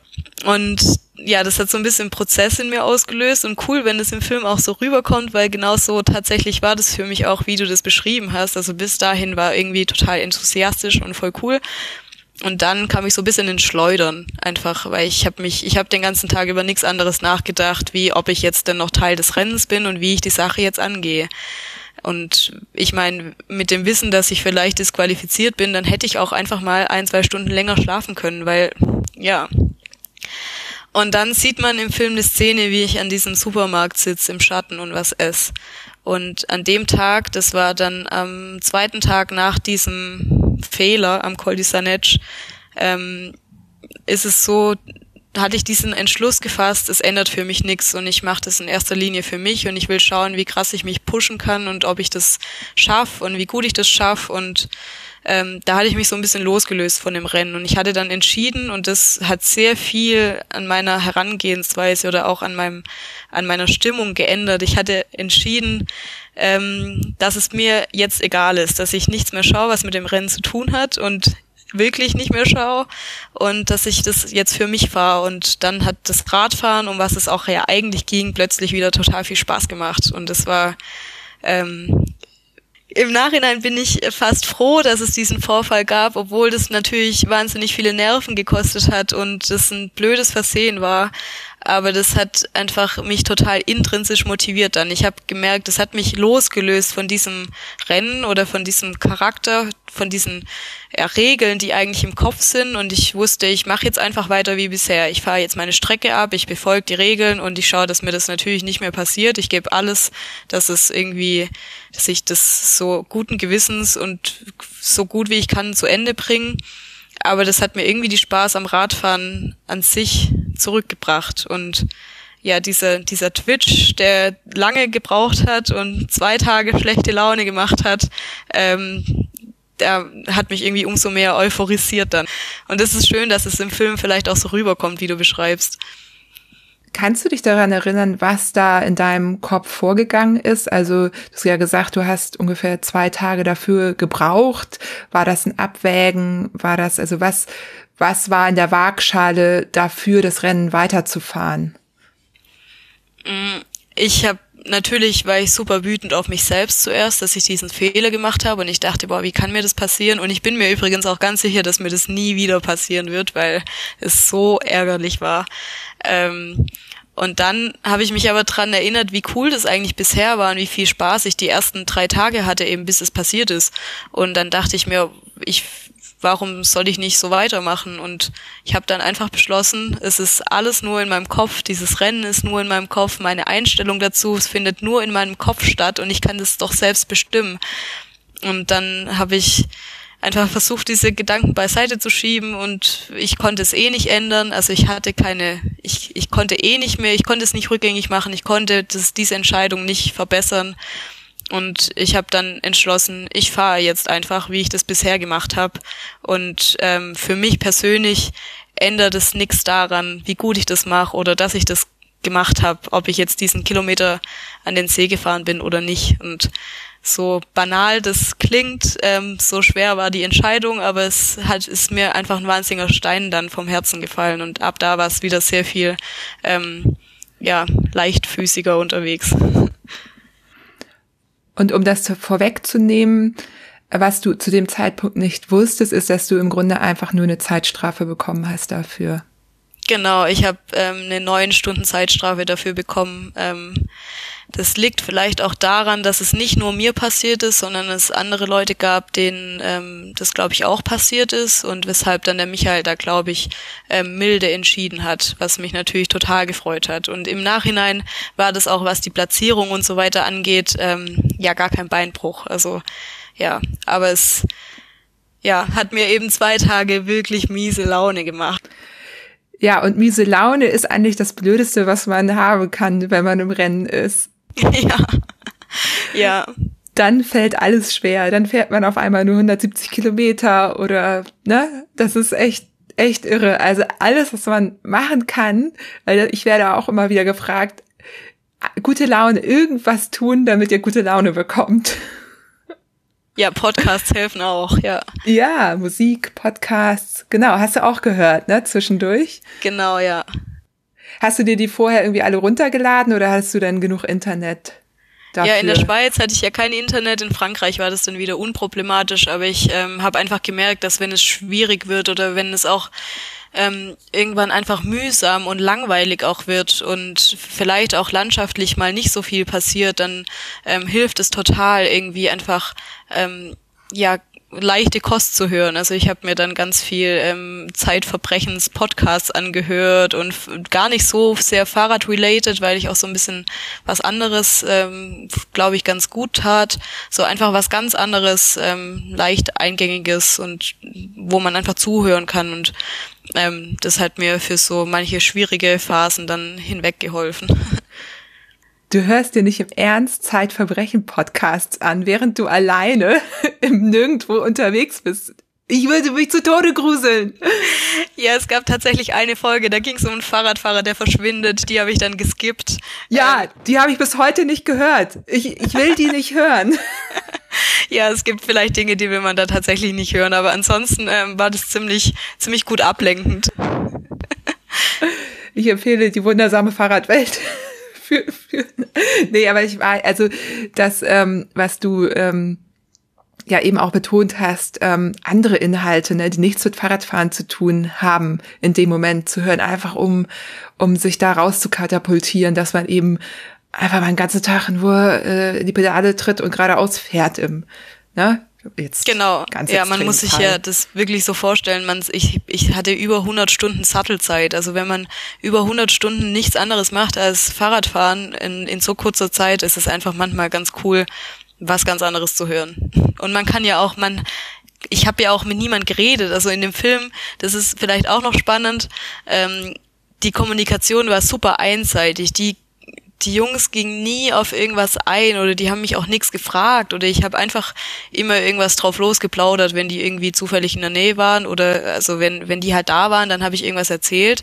Ähm, aber die haben keinen Kommentar dazu abgelassen, ähm, die haben nicht geantwortet. Ähm, und dann ist es natürlich auch super stupide und dann ist es ganz cool, irgendwie mal auch ein bisschen Input zu kriegen. Und das, ja, sind vielleicht Podcasts ganz cool. Das ist interessant, dass du das sagst, weil ähm, es wirkt so, als wenn die Beziehung zwischen dir und ich nenne es jetzt mal die Kamera schon sehr intim ist. Ja, das äh, tatsächlich fühlt sich das auch super. Also jetzt im Nachhinein kennen wir uns ganz gut, aber wir kamen im Ziel an und ich hatte dann die, nach diesem Rennen, also nachdem ich im Ziel ankam, ja die erste Möglichkeit, so miteinander zu reden. Und ich hatte das Gefühl, wow, die kennen mich jetzt super gut in jeder nur denkbaren Lebensphase, mit jeder Emotion, die ich so hab. Und ich weiß nichts über die. Die haben kein Wort mit mir geredet, ich kenne sie nicht. Das ist tatsächlich ziemlich seltsam. Ähm, und wir haben dann natürlich noch Zeit gehabt, um uns dann so richtig kennenzulernen und auch normal auszutauschen. Ähm, ich weiß auch nicht, warum mir das so leicht fiel oder warum ich ähm, mich da irgendwie so fallen lassen konnte, aber ich, ja, ich glaube, das macht den Film am Ende aus. Ja. Man hat auch einfach gar keine Kraft, darüber nachzudenken oder ich, ich weiß nicht, man hat gar keine Kraft, sich darüber jetzt Gedanken zu machen, ähm, was wie wo ankommen könnte oder es ist dann einfach wirklich ganz äh, roh, was da aus einem raussprudelt. Wir dürfen das durch den Film wirklich äh, ganz toll miterleben. Also auch nochmal ähm, Props an alle, die daran beteiligt waren. Nils äh, hat mir übrigens auch geschrieben und äh, der fragt, äh, wann ihr denn zusammen fahrt und ob in Innsbruck oder ähm, bei ihm. ich würde vorschlagen Innsbruck, weil hier kann man echt super coole Touren auch nach Italien und so starten. Also Nils, ich lade dich hiermit auf eine Gravel-Tour ähm, mit Pizza ein. Sehr gut. Also Nils, weißt du Bescheid. Äh, Nils Lengner, der Fotograf, von dem sprechen wir hier gerade. Auch ein guter Freund von mir den ich äh, schon länger kenne und der, da nehmen wir jetzt auch mal was vorweg, in der nächsten Episode hier zu Gast sein wird und auch nochmal die andere Seite des begleitenden äh, bisschen darstellen wird. Der hat nämlich schon ganz viele Rennen begleitet, äh, Ultra, aber auch ähm, in Afrika Straßenrennen und so weiter, ganz spannende Sachen gemacht.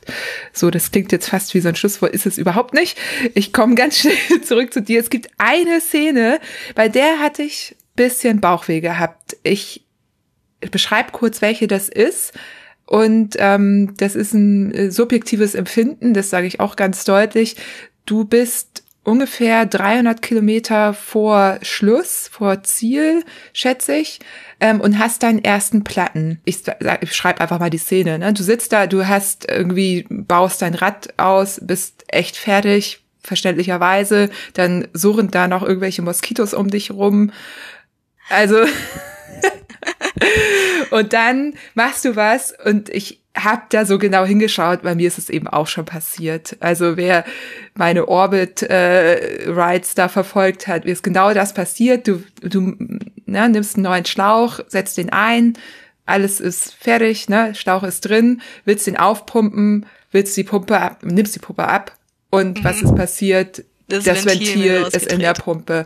Und in dem Moment fragst du die Jungs oder sagst, das ist dir noch nie passiert mhm. was, was soll ich denn jetzt machen? So. Mhm. Dann ist ein Cut und dann hast du das Problem gelöst. Und das, das finde ich also vom Filmtechnischen ziemlich unglücklich. Also das geht jetzt wahrscheinlich gar nicht raus an dich. Also so, das ist einfach eine unglückliche Szene, wenn man sowieso schon quasi immer diesen Support-Charakter so unterstellt wenn okay, ein Team dabei ist. Okay, das ist interessant, ne? dass du das, es hat tatsächlich niemand von uns so wahrgenommen, weil es ist einfach nichts passiert zwischendurch, außer dass ich 45 Minuten gebraucht habe in Summe und die eben irgendwann die Kamera ausgemacht hatten. Aber ich habe es hinbekommen, also es ist tatsächlich Wie hast du es denn geblieben. gelöst? Ähm, ich hatte ich habe geschafft, mit meinem T-Shirt es so ein bisschen locker zu rütteln, also dieses die, das Ventil, das ich eben rausgedreht hatte und hatte in meiner in meiner Box tatsächlich so ein ich also mir ist es schon mal, ich hatte schon mal gesehen, wie das bei Freunden passiert ist und habe daraufhin so ein kleines schwarzes Ding, ich weiß nicht, wie man das nennt, das ist so ein, es hat so eine Klemme ganz und hat eben ein Loch ähm, am Ende und mit dem kann man dieses Ventil rausdrehen. Ähm, und ich hatte das dabei, Gott sei Dank. Und ich habe das dann benutzt und es hat funktioniert und ich habe es geschafft, ähm, dieses Ventil äh, aus der Pumpe zu holen und dann wieder in den in den Schlauch zu fixieren. Also ich habe ich habe es dann damit hinbekommen, weil ich eben dieses kleine winzige Ding dabei hatte, äh, was mir geholfen hat. Es hat mir tatsächlich niemand geholfen. Es ist interessant, dass du das ansprichst, ähm, weil von uns ähm, hatte niemand diesen Gedanken. Aber ja. Ja, ich glaube, das liegt auch so ein bisschen daran, dass deine Crew zwar filmerfahren ist, aber vielleicht in diesem ultra unsupported Bereich noch nicht und vielleicht auch nicht wissen, wie genau die Dinge dort genommen werden. Und das ist, glaube ich, was, was ähm, also wo du schon ziemlich tief drin sein musst, um zu verstehen oder um, um das einfach zu wissen. Ja, ich glaube, dadurch, dass der Nils eben schon tatsächlich viele Rennen begleitet hat, auch beim Atlas Mountain Race und so weiter, ähm, die waren sich schon sehr bewusst und die waren auch wirklich extrem streng. Die haben nicht mit der Wimper gezuckt oder irgendwas, als ich, als sowas war. Also ich, ähm, ja, vielleicht wird der Nils dazu auch noch was erzählen, aber ich glaube, denen fiel es auch sehr schwer. Ja, Nils konnte sich da irgendwie nicht so richtig dran erinnern. Ich habe ihn nämlich auch gefragt. Mhm. ähm, nee, das ist, äh, ich, ich glaube, es wäre einfach schön gewesen, wenn, weil das ist so eine spannende Szene. Klar, wenn du die wegschickst, dann hätte das mit drin sein können, weißt du, dass du sie bewusst wegschickst, weil das kann ich auch total verstehen, ey, wenn da jemand, vier Leute daneben stehen und man will da irgendwie sich konzentrieren und was lösen. Das Oder, war auch so, ja. Ja, genau. Oder dass die halt wirklich das ähm, gezeigt hätten, wie du das letztendlich löst. Das sind so, in so Vielleicht Film. kann der Stefan, der, der Stefan noch was auf YouTube laden. Ich meine, der hat das ganze ja uncutted. ja, special. Nee, es ist nur so, es wäre, also das sind so, so Schlüsselszenen, ne, weil klar ist, du kommst ohne nicht weiter. Und ähm, wie gesagt, dieser Cut ist wirklich so, du weißt nicht, was du machen sollst. Cut, du hast es gelöst. So. Das war ja, ist aber gerade gar nicht so bewusst. Ja, ja das war bei den so. Kontaktlinsen auch schon so. Du hast sie verloren. Cut, du hast sie drin.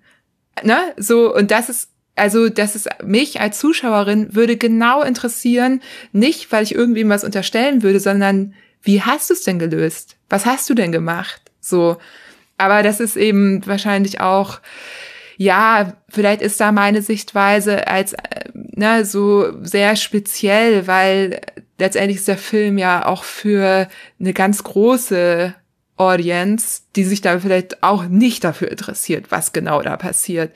Und ich glaube, dieses Auge hat dann vielleicht, ähm, ich bin mir ziemlich sicher, dass ähm, Stefan Wieser, Wieser, ich will mal Wiesner sagen, warum eigentlich Stefan Wieser, der hat wahrscheinlich dann eher ein Auge dafür und letztendlich ist es ein Film und der ja begeistern soll und in sich stimmig sein soll und spannend bleiben soll und vielleicht entscheidet der dann, das ist einfach vielleicht für drei Prozent der Menschen, die sich das anschauen, spannend, aber für den Rest einfach nicht und schneidet es deswegen raus. Ich werde ich werd ihn nochmal fragen, vielleicht einfach. Aber umso besser, dass wir dann für die drei Prozent jetzt hier drüber reden. Ja, und äh, auch da nochmal gesagt, weil ähm, ich glaube, da wirklich die Ansichten auch auseinandergehen. Ihr habt es so gemacht, in Absprache mit dem Veranstalter, so wie der die Regeln gesetzt hat, das ist, so wie du auch schon gesagt hast, sein Rennen. wenn der erlaubt, hey, er will Frauen in diesen Rennen pushen und sein eigenes Rennen darstellen lassen, dann ist das auch genau das, was gemacht werden darf. Ja, das war auch mein Anspruch an mich selbst. Also ich hätte nicht ins Ziel kommen können und ich mit dieser Zufriedenheit und ich hätte schon gar nicht diesen Film jetzt irgendwie promoten können und mit mit guten mit mit Freude zeigen einfach, wenn ich äh, wenn ich nicht wüsste, dass ich das aus eigener Kraft mit eigenen Entscheidungen und so weiter unabhängig geschafft hätte. Also es ist mir total wichtig und es war den Jungs genauso wichtig, dass sie in keinster Weise irgendwie eingreifen. Ähm, ja, es war dann im Nachhinein auch super, super schön oder auch, ja, witzig darüber zu reden, wie sie manche Dinge wahrgenommen haben und wie ich die Dinge wahrgenommen habe und wie schwer es ihnen auch fiel, ähm, zum Beispiel das mit diesem ver verpassten Checkpoint oder mit der verlorenen Kontaktlinse oder mit dem rausgetretenen Ventil, eben all solche Dinge, ähm, wo die natürlich dabei waren und die mir emotional ähm, krass Nerven gekostet haben, eben da halt nicht einzugreifen, ja ich stelle mir das unheimlich schwer vor, da nicht zu helfen, weil das ist ja irgendwie in uns drin, dass wir supporten wollen und, und dich aus einer Notlage dann ja auch rausholen wollen oder wollen, dass du dieses Rennen zu Ende fahren kannst äh, und gefälligst bitte den Checkpoint richtig, also den Parcours, ne? Nochmal für alle, das ist eine bestimmte Strecke, die man einfach abfahren muss. Das ist ein Streckenteil, der muss gefahren werden. Eben, und so. wenn da halt ein Kilometer fehlt, ist Kacke. Ja, im, dazu nochmal im ähm, in der äh, es gibt ja ein Ranking Und da steht noch irgendwas von einer nicht erlaubten Straße. Das hat mich gewundert. Also ja, ähm, ja, cool, dass du das auch ansprichst. Ähm, das war, also eigentlich sind mir zwei Fehler passiert. Und das war einmal dieser verpasste Checkpoint. Und das andere war, dass auf Komoot tatsächlich, ohne jetzt Negativwerbung machen zu wollen, auf Komoot war ein Streckenabschnitt in nach Chamonix falsch ausgezeichnet. Ähm, und das ist wirklich sehr vielen Fahrern und Fahrerinnen passiert, weil wahrscheinlich viele Leute mit Komoot geplant hatten. Ähm, das war ein Autobahnteil, der halt nicht so auf Komoot gekennzeichnet war. Und der dummerweise auch als Auffahrt nicht gekennzeichnet war. Da stand kein Autobahnschild, da stand auch kein Fahrradverbotenschild, sondern man, man fährt da drauf und plötzlich dieses ganze Setting sieht aus, oh Mist, bin ich auf der Autobahn. Und man hat natürlich sofort einen Puls von 200 und hat dann genau zwei Möglichkeiten. Entweder man fährt jetzt gegen die Richtung wieder zurück, raus, als Geisterfahrer quasi, oder man zieht einfach durch. Und das ist noch so eine Entscheidung. Ich stand da drauf und dachte, Mist, was mache ich denn jetzt? Rechts ging es runter, man konnte auch nicht über die Leitplanke. Ähm, und ich bin gefahren bis zur nächsten Ausfahrt und bin dann raus uns ist genau das Gleiche passiert. Es liegt übrigens an OpenStreetMaps in dem ah, Fall. Ah, okay. Bei OpenStreetMaps ist dann die Straße falsch hinterlegt. Komoot nimmt die Informationen aus OpenStreetMaps und gerade, also hier in Deutschland ist es halt echt, äh, da ist die so gut gepflegt, da passiert sowas selten, aber das und uns ist genau das auch passiert und bei uns war es aber Gott sei Dank ersichtlich. Also das, da gab es ein Schild und dann haben wir halt umplanen können. Das war zwar nervig, aber konnten dann direkt umplanen. Aber beim TCA zum Beispiel sollte dir das passieren, dann ist deine Aufgabe quasi so schnell wie möglich einfach runterzufahren. Genau, das habe ich dann auch gemacht. Also ich bin dann, ich, ich dachte, jetzt als Geisterfahrer zurückzufahren ist irgendwie noch gefährlicher. Jetzt fahre ich bis zur nächsten Ausfahrt. Ähm, und das habe ich dann so gemacht und hatte aber ab da total Panik, dass mir das wieder passiert. Ähm, weil, weil ich da völlig unvorbereitet plötzlich auf der Autobahn stand und ich dachte, Gott, wenn mir das nochmal passiert, das ist ja auch super stressig und gefährlich und man will das echt nicht.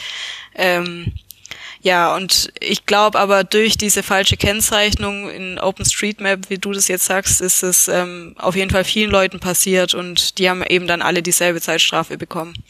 Ich kann das nachvollziehen, dass man, wenn man einmal so ein quasi ähm, enttäuscht wird von seinem Tool, das eigentlich zuverlässig arbeiten soll, danach dann eben erstmal misstrauisch ist.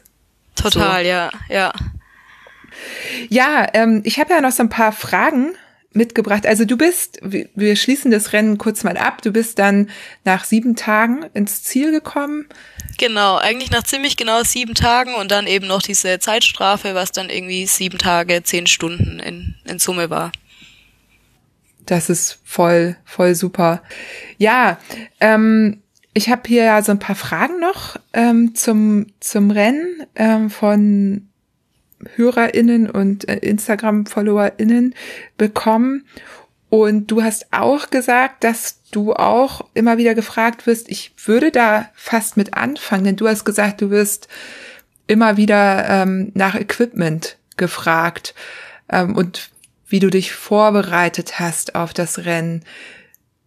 Da würde ich dann, bevor wir hier die äh, einzelnen Fragen, die dann vielleicht auch dadurch teilweise schon beantwortet wird, einmal drauf eingehen. Also wir gehen nochmal in den Januar zurück. Du hast dich angemeldet, du hast sieben Monate Zeit, dich vorzubereiten. Was hast du gemacht? Ja, ähm, ich bin zum Spaß einfach total viele Bikepacking-Wochenenden ähm, gefahren. Also ich bin mit einem Freund hier zusammen ziemlich viel unterwegs gewesen, meistens so drei, vier Tage. Ähm, und das ist auch einfach die beste Gelegenheit, sein Equipment zu testen. Also rauszufinden, was, was brauche ich, wie kann ich das optimieren und das ist ja auch das, was irgendwie am meisten Spaß macht. Oder ich glaube, man sollte auf jeden Fall diese Freude am Bikepacken und Radreisen die ist ziemlich grundsätzlich. Und dann macht es natürlich auch super Spaß. Also wir waren ähm, mal ein paar Tage in Vorarlberg unterwegs, schon ab im März, ab dem es nach dem Lockdown möglich war. Ähm, und dann eigentlich jeden Monat mindestens einmal, aber einfach nur, weil wir da auch krass Bock drauf hatten. Also wir waren mal in Kärnten unterwegs, mal nach Tschechien, ähm, dann wo waren wir noch in den in den Dolomiten ähm, und es waren einfach super schöne Trips, in denen wir aber schon geschaut haben, dass wir eben viel Strecke und viele Höhenmeter machen und das war dann quasi das Training, wenn man das so nennen kann. Aber das macht auch einfach Spaß. Ähm, und ansonsten, ich fahre einfach total gern viel Fahrrad. Ich glaube, ähm, so richtig trainiert habe ich eigentlich gar nicht. Ich hab, ähm, bin einfach viel Rad gefahren. Ich glaube, ich hatte im vor dem Rennen so schon knapp oder über 10.000 Kilometer auf dem Tacho, bevor ich gestartet bin. Du hast ja auch gesagt, du hast davor eher so eine Racer-Vergangenheit hinter dir. Das heißt, du hast schon ein bestimmtes Fitnesslevel gehabt.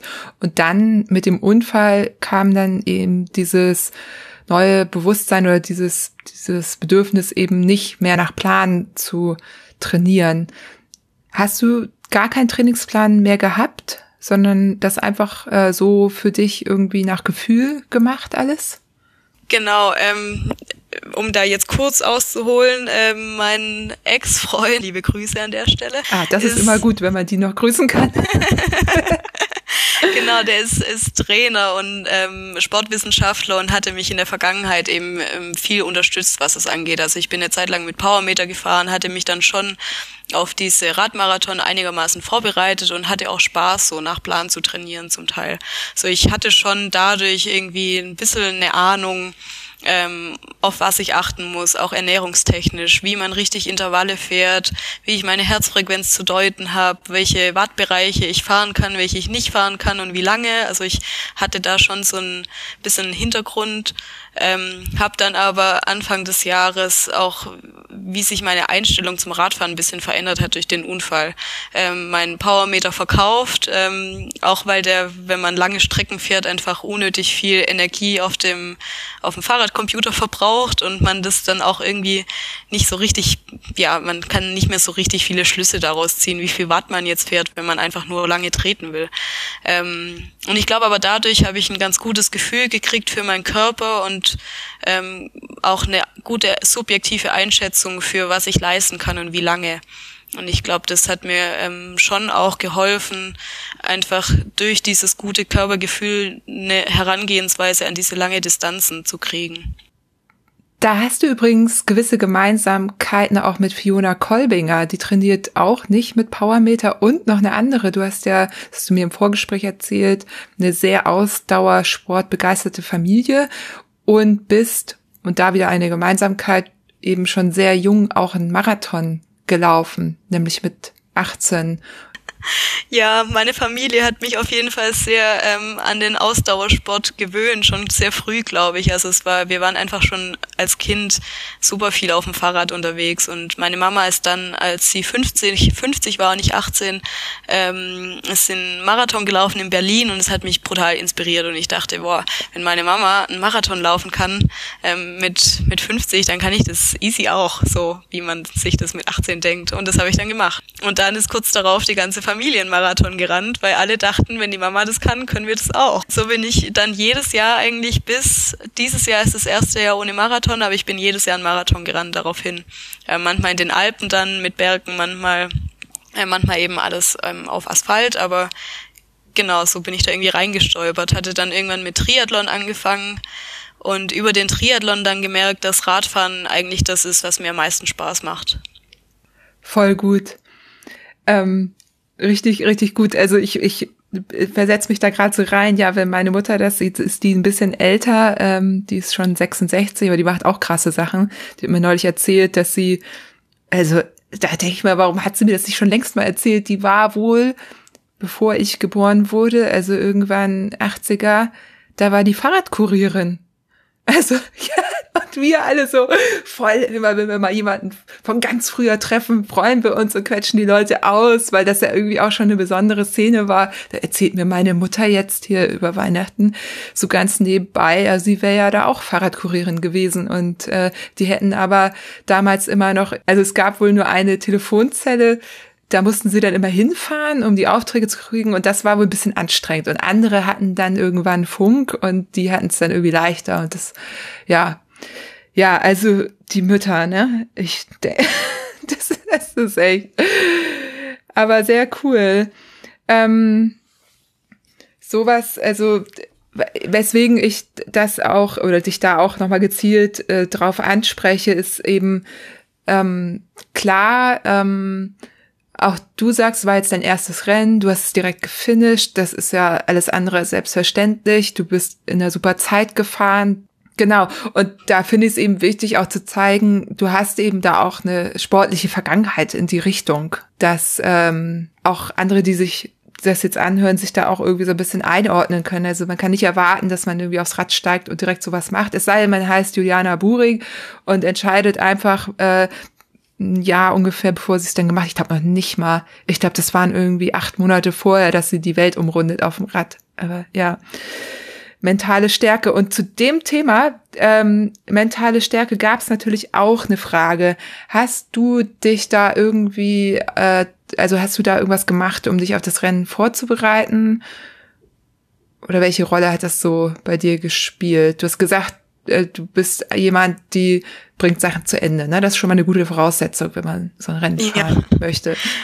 Ja, viele Leute beschreiben mich als stur und ich glaube, das trifft's ganz gut. Vielleicht in dem Fall in einem positiven Sinne, aber wenn ich mir was in den Kopf setze, dann ähm, mache ich das. Und zwar, ja, ich, ich es gibt so eine Szene im Film, da sitze ich in, in Chamonix und überlege mir, wann der Punkt wäre, wann ich aufhören würde. Und da habe ich mir tatsächlich viele Gedanken drüber gemacht, weil irgendwas tut natürlich dann immer weh. Es wird nicht besser, sondern irgendwas wird immer schlimmer. Und es ist auch eine krasse Erfahrung, so an seine körperliche Grenzen zu kommen. Und deshalb glaube ich, dass die mentale Stärke ähm, auf jeden Fall mit der entscheidendste Faktor ist. Also ich hatte im Voraus immer Angst, dass ich das konditionell nicht schaffe oder dass meine Beine das nicht mitmachen. Ähm, letzten Endes waren die Beine eigentlich immer gut. Man kann immer irgendwie treten. Also man kommt immer vorwärts, nur diese Motivation, immer wieder reinzutreten und immer wieder aufzustehen und sich so ähm, Schlaf zu deprivieren, das ist irgendwie der, der Punkt, wo die mentale Stärke super entscheidend ist. Und ich glaube, wenn man, wenn man wirklich das Ziel hat, das zu wollen und dann ähm, ja, das nicht aus den Augen verliert, dann das ist super wichtig. Ähm, ich glaube, das ist so eine Sache, die ich mir einfach, die ich vielleicht mitbringe. Also ich habe mir davor nicht so viele Gedanken darüber gemacht. Ähm, ja, ich glaube, wichtig ist, seinen Körper zu kennen, zu wissen, wann vielleicht auch wirklich genug ist und ähm, ja, schon mal so eine Grenzerfahrung irgendwie gemacht zu haben vielleicht. Gab es denn in dem Rennen eine, einen Moment, wo du wirklich übers Aufgeben nachgedacht hast?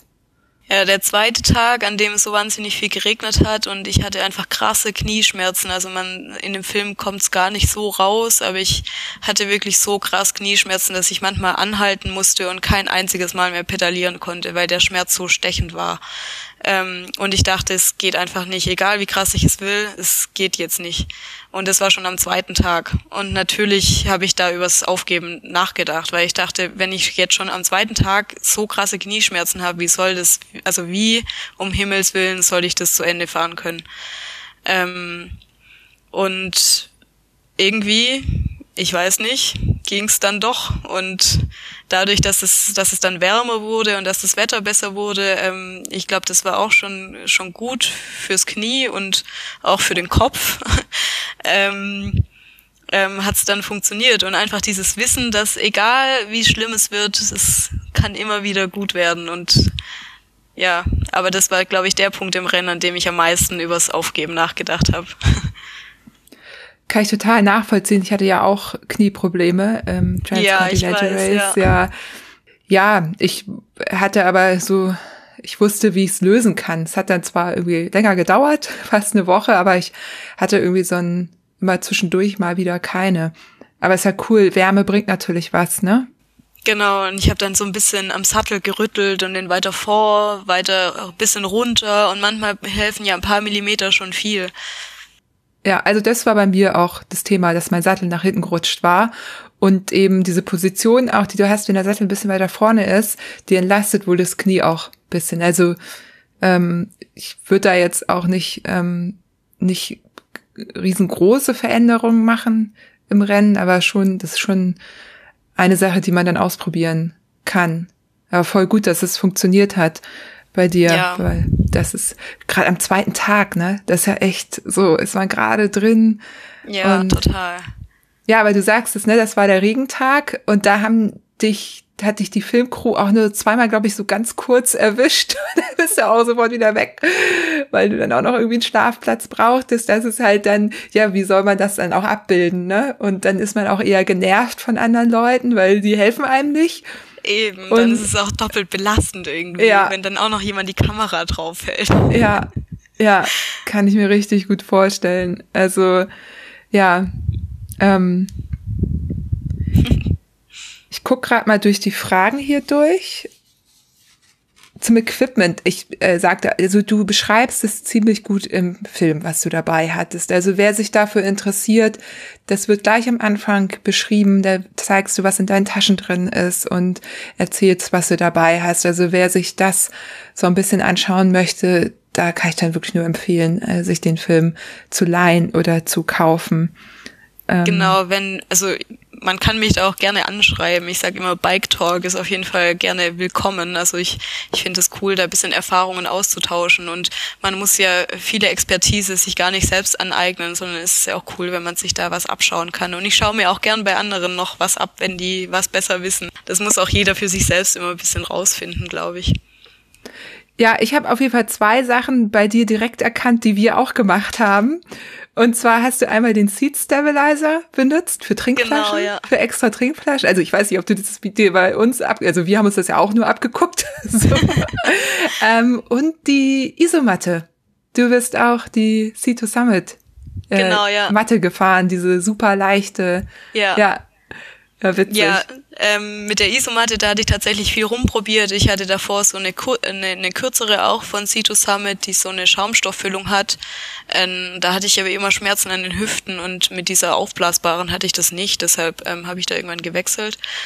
Und diese, zu diesen Flaschenhaltern am Sattel, da bekomme ich super viele Fragen zu, weil das einfach mega praktisch ist, wenn man klein ist und einen kleinen Rahmen fährt. Ich habe nämlich in meinem Rahmen gar keinen Platz für zwei große Flaschen, wenn ich da auch noch eine Sattel, äh, eine Rahmentasche unterkriegen will.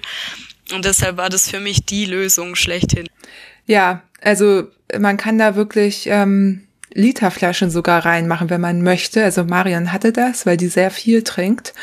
Und was halt auch genial ist, ist, dass die Saddleback nicht so hin und her äh, ruckelt. Ne? Also wenn du im Wiegetritt irgendwo hochfährst, die Stab also deswegen heißt das auch Seat Stabilizer. Ich werde da immer wieder nach gefragt, wuhu, Seat Stabilizer, da müsst ihr irgendwie googeln.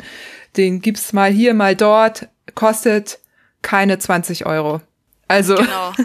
Das ist ein gutes Investment, wenn man das mal probieren will. total. Ich habe den auch schon ein paar Mal verliehen, aber weil es den dann irgendwie so schnell dann doch irgendwie nicht gab, weiß nicht, ausverkauft oder so. Und ja, kann ich auch äh, empfehlen. Ist ein bisschen extra Gewicht. Ach, aber eine Sache fällt mir dabei ein. Ähm, du hattest ja auch totale Probleme mit den Händen, ne? Ähm, da habe ich mich gefragt, warum du nicht mit äh, Zeitfahraufsatz gefahren bist. Ja, ich, ähm, ich hatte ja schon viele Bikepacking-Trips davor gemacht und außer im Triathlon hatte ich nie diese Aufleger benutzt.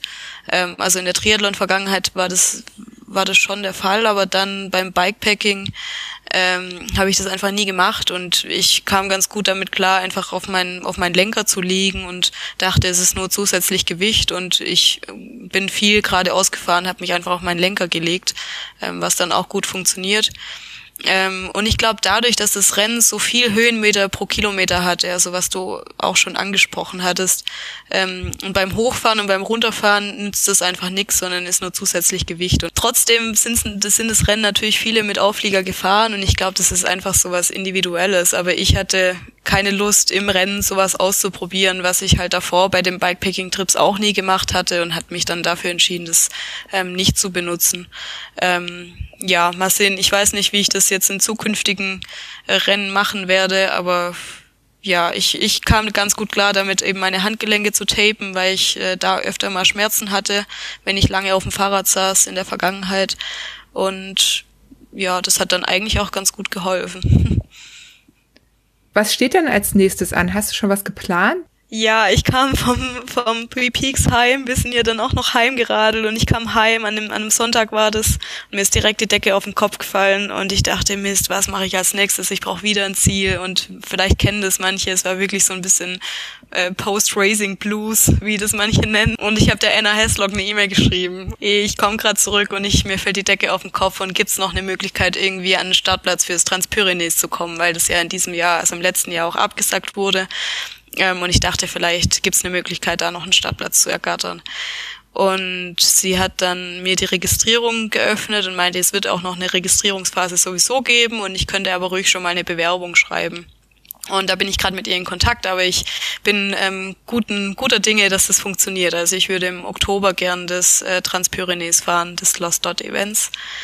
Ähm, und abgesehen davon fahre ich im April noch Italy Divide. Das ist ein Offroad-Rennen, auch solo self-supported, ähm, worauf ich super Lust habe. Das ist schon, schon nochmal eine ganz andere Challenge, halt Offroad unterwegs zu sein. Ähm, und ich hoffe einfach sehr, dass es alles stattfindet wegen der Corona-Situation und dass es, ähm, dass es es zulässt, dass wir das guter Dinge machen können. Ja. Dazwischen werde ich ähm, ein paar kleinere Dinge fahren. Also ähm, die Tour Transalp habe ich bisschen im Auge mit mit einer Freundin von Specialized zusammen in einem in einem Frauenteam auch. Das ja wird sicherlich cool. Und ansonsten, ja, ich will einfach wieder ein bisschen zum Spaß auch Bikepacken gehen, so wie ich das bisher gemacht habe. Und wird das denn wieder, also mit einem Kamerateam begleitet sein oder machst du das diesmal dann ganz alleine? Also zum Beispiel Italy Divide jetzt. Nee, da ist nichts geplant. Also ich werde das ähm, alleine machen, denke ich. Also bisher ist nichts geplant von irgendeiner Begleitung und irgendwie will ich es auch mal ähm, ohne die Kamera im Gesicht machen. glaube, es ist schon schön, sowas einfach auch mal nur für sich selber zu machen. Also so, so schön es auch für andere ist, also wirklich schön.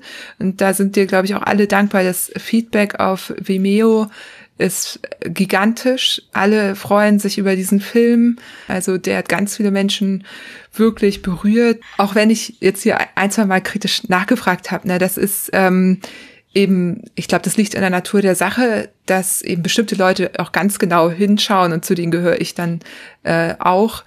Wir sind ja dabei gewesen, wie du gelitten hast, wie du äh, Erfolge gehabt hast. Ganz großes Geschenk an alle, die die irgendwie da eine Begeisterung für haben, für Bikepacking, für Rennen, für Ultra, für Frauen im Radsport, so, weil da bist du, glaube ich, auch, das ist so der erste Film, ähm, jetzt abgesehen von so Film von Lael Wilcox, ne, die ja dann oft ihre Partnerin macht und so. Es gibt international schon, schon, da gibt es ein paar, aber so ein wie dein jetzt habe ich noch nicht gesehen.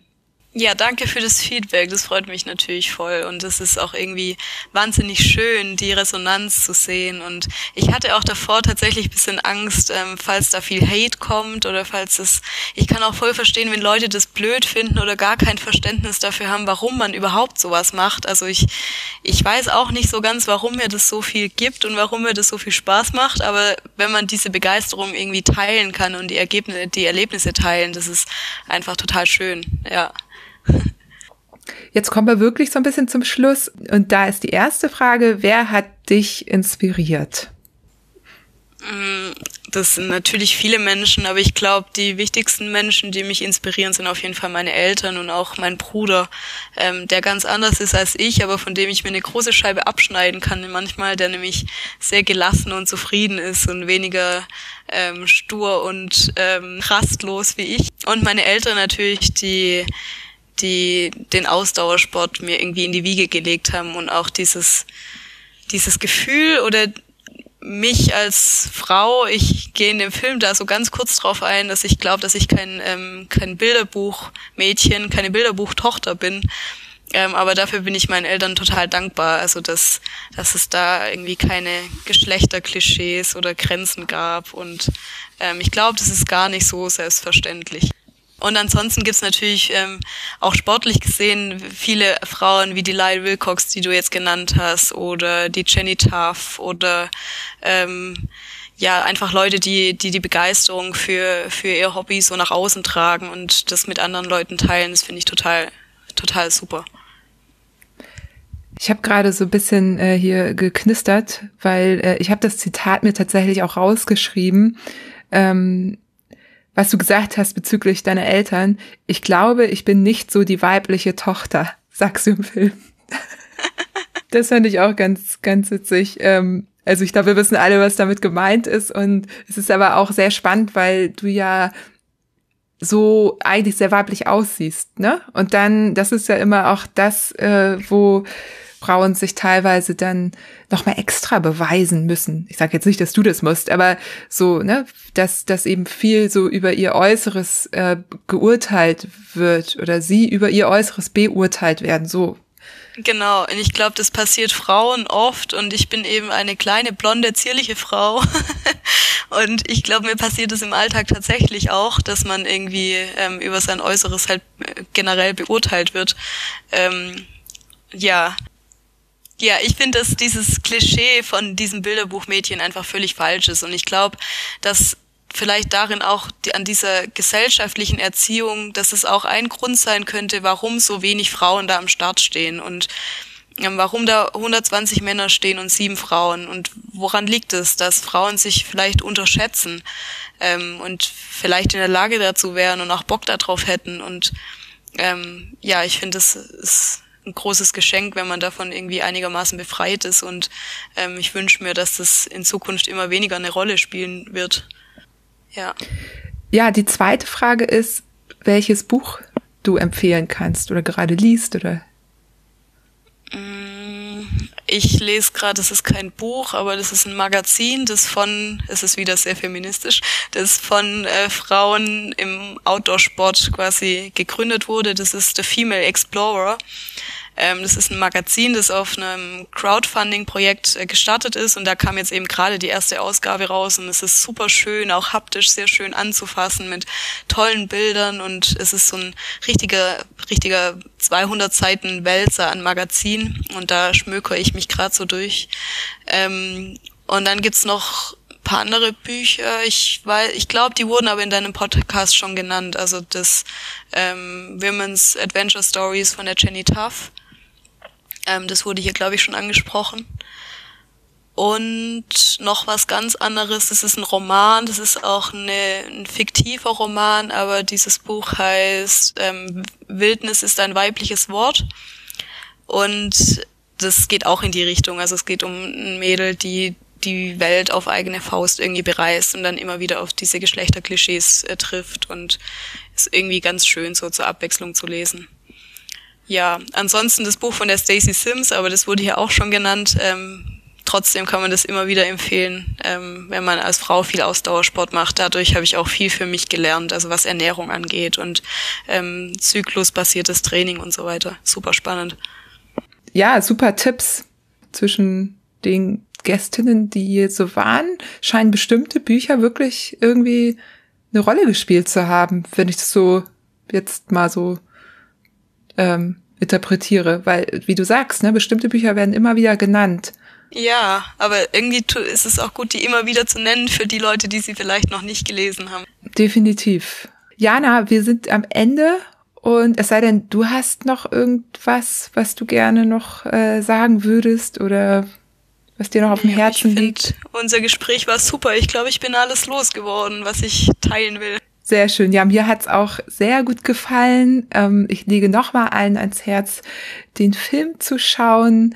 Three Peaks and In Between einfach bei Vimeo eingeben, dann findet man den. Und ja, den kann ich euch sehr empfehlen. Ganz toller Film. Nochmal Props an alle, die da beteiligt waren ja auch, dass die Jungs sich da so reingekniet haben, ohne zu wissen, ja eigentlich auch aus eigener Tasche und eigenem, es war so ein richtiges Herzensprojekt, das ist echt total schön. Voll gut. Dann wünsche ich dir alles Gute für alles, was du vorhast in diesem Jahr. Wir sprechen uns bestimmt nochmal. Ganz sicher sprechen wir uns dann äh, für das Studienupdate, die Studie zum Thema Ultracycling und ähm, ja, aber erstmal äh, komm gut ins, ins Jahr. Danke, das wünsche ich dir auch. Danke für die Einladung in den Podcast auch. Ich habe mich super gefreut. Ja, was für ein Rennen. Sieben Tage, drei Stunden Schlaf im Schnitt. Ganz schön krasse Leistung. Ich habe es extra nicht vorher gesagt. Normalerweise würde ich das machen. Es gab so ein kleines Ploppen immer mal wieder. Kleine Störungsgeräusche, die habe ich leider durch eine Aufnahme, die ich nicht ganz kontrollieren kann, wenn ich ähm, nicht bei mir aufnehme, sondern so digital ähm, nicht verhindern können. Ich hoffe, ich schaffe es beim nächsten Mal. Und ich wollte euch es vorher nicht sagen, denn sonst hättet ihr das vielleicht im ganzen Podcast dauernd gehört und wärt da speziell sensibilisiert für gewesen. Er hört sich definitiv über Kopfhörer besser an als auf äh, Lautsprecher. Also falls ihr ihn nochmal hören wollt, dann empfehle ich auf jeden Fall Kopfhörer und ich hoffe einfach, es hat euch nicht zu doll gestört. Verzeiht mir also diese kleine Unachtsamkeit und abonniert die wundersame Fahrradwelt, folgt mir auf Instagram, wenn ihr wissen wollt, wann die nächste Episode rauskommt und schreibt mir gerne nette Kommentare bei Apple Podcasts oder Podigy und ja, auch Empfehlungen für Gäste, Gästinnen sind immer willkommen oder Events, die ihr empfehlen könnt. Da kriege ich immer mal E-Mails und freue mich darüber. In diesem Sinne, ich wünsche euch einen schönen Start ins neue Jahr. Bleibt wundersam.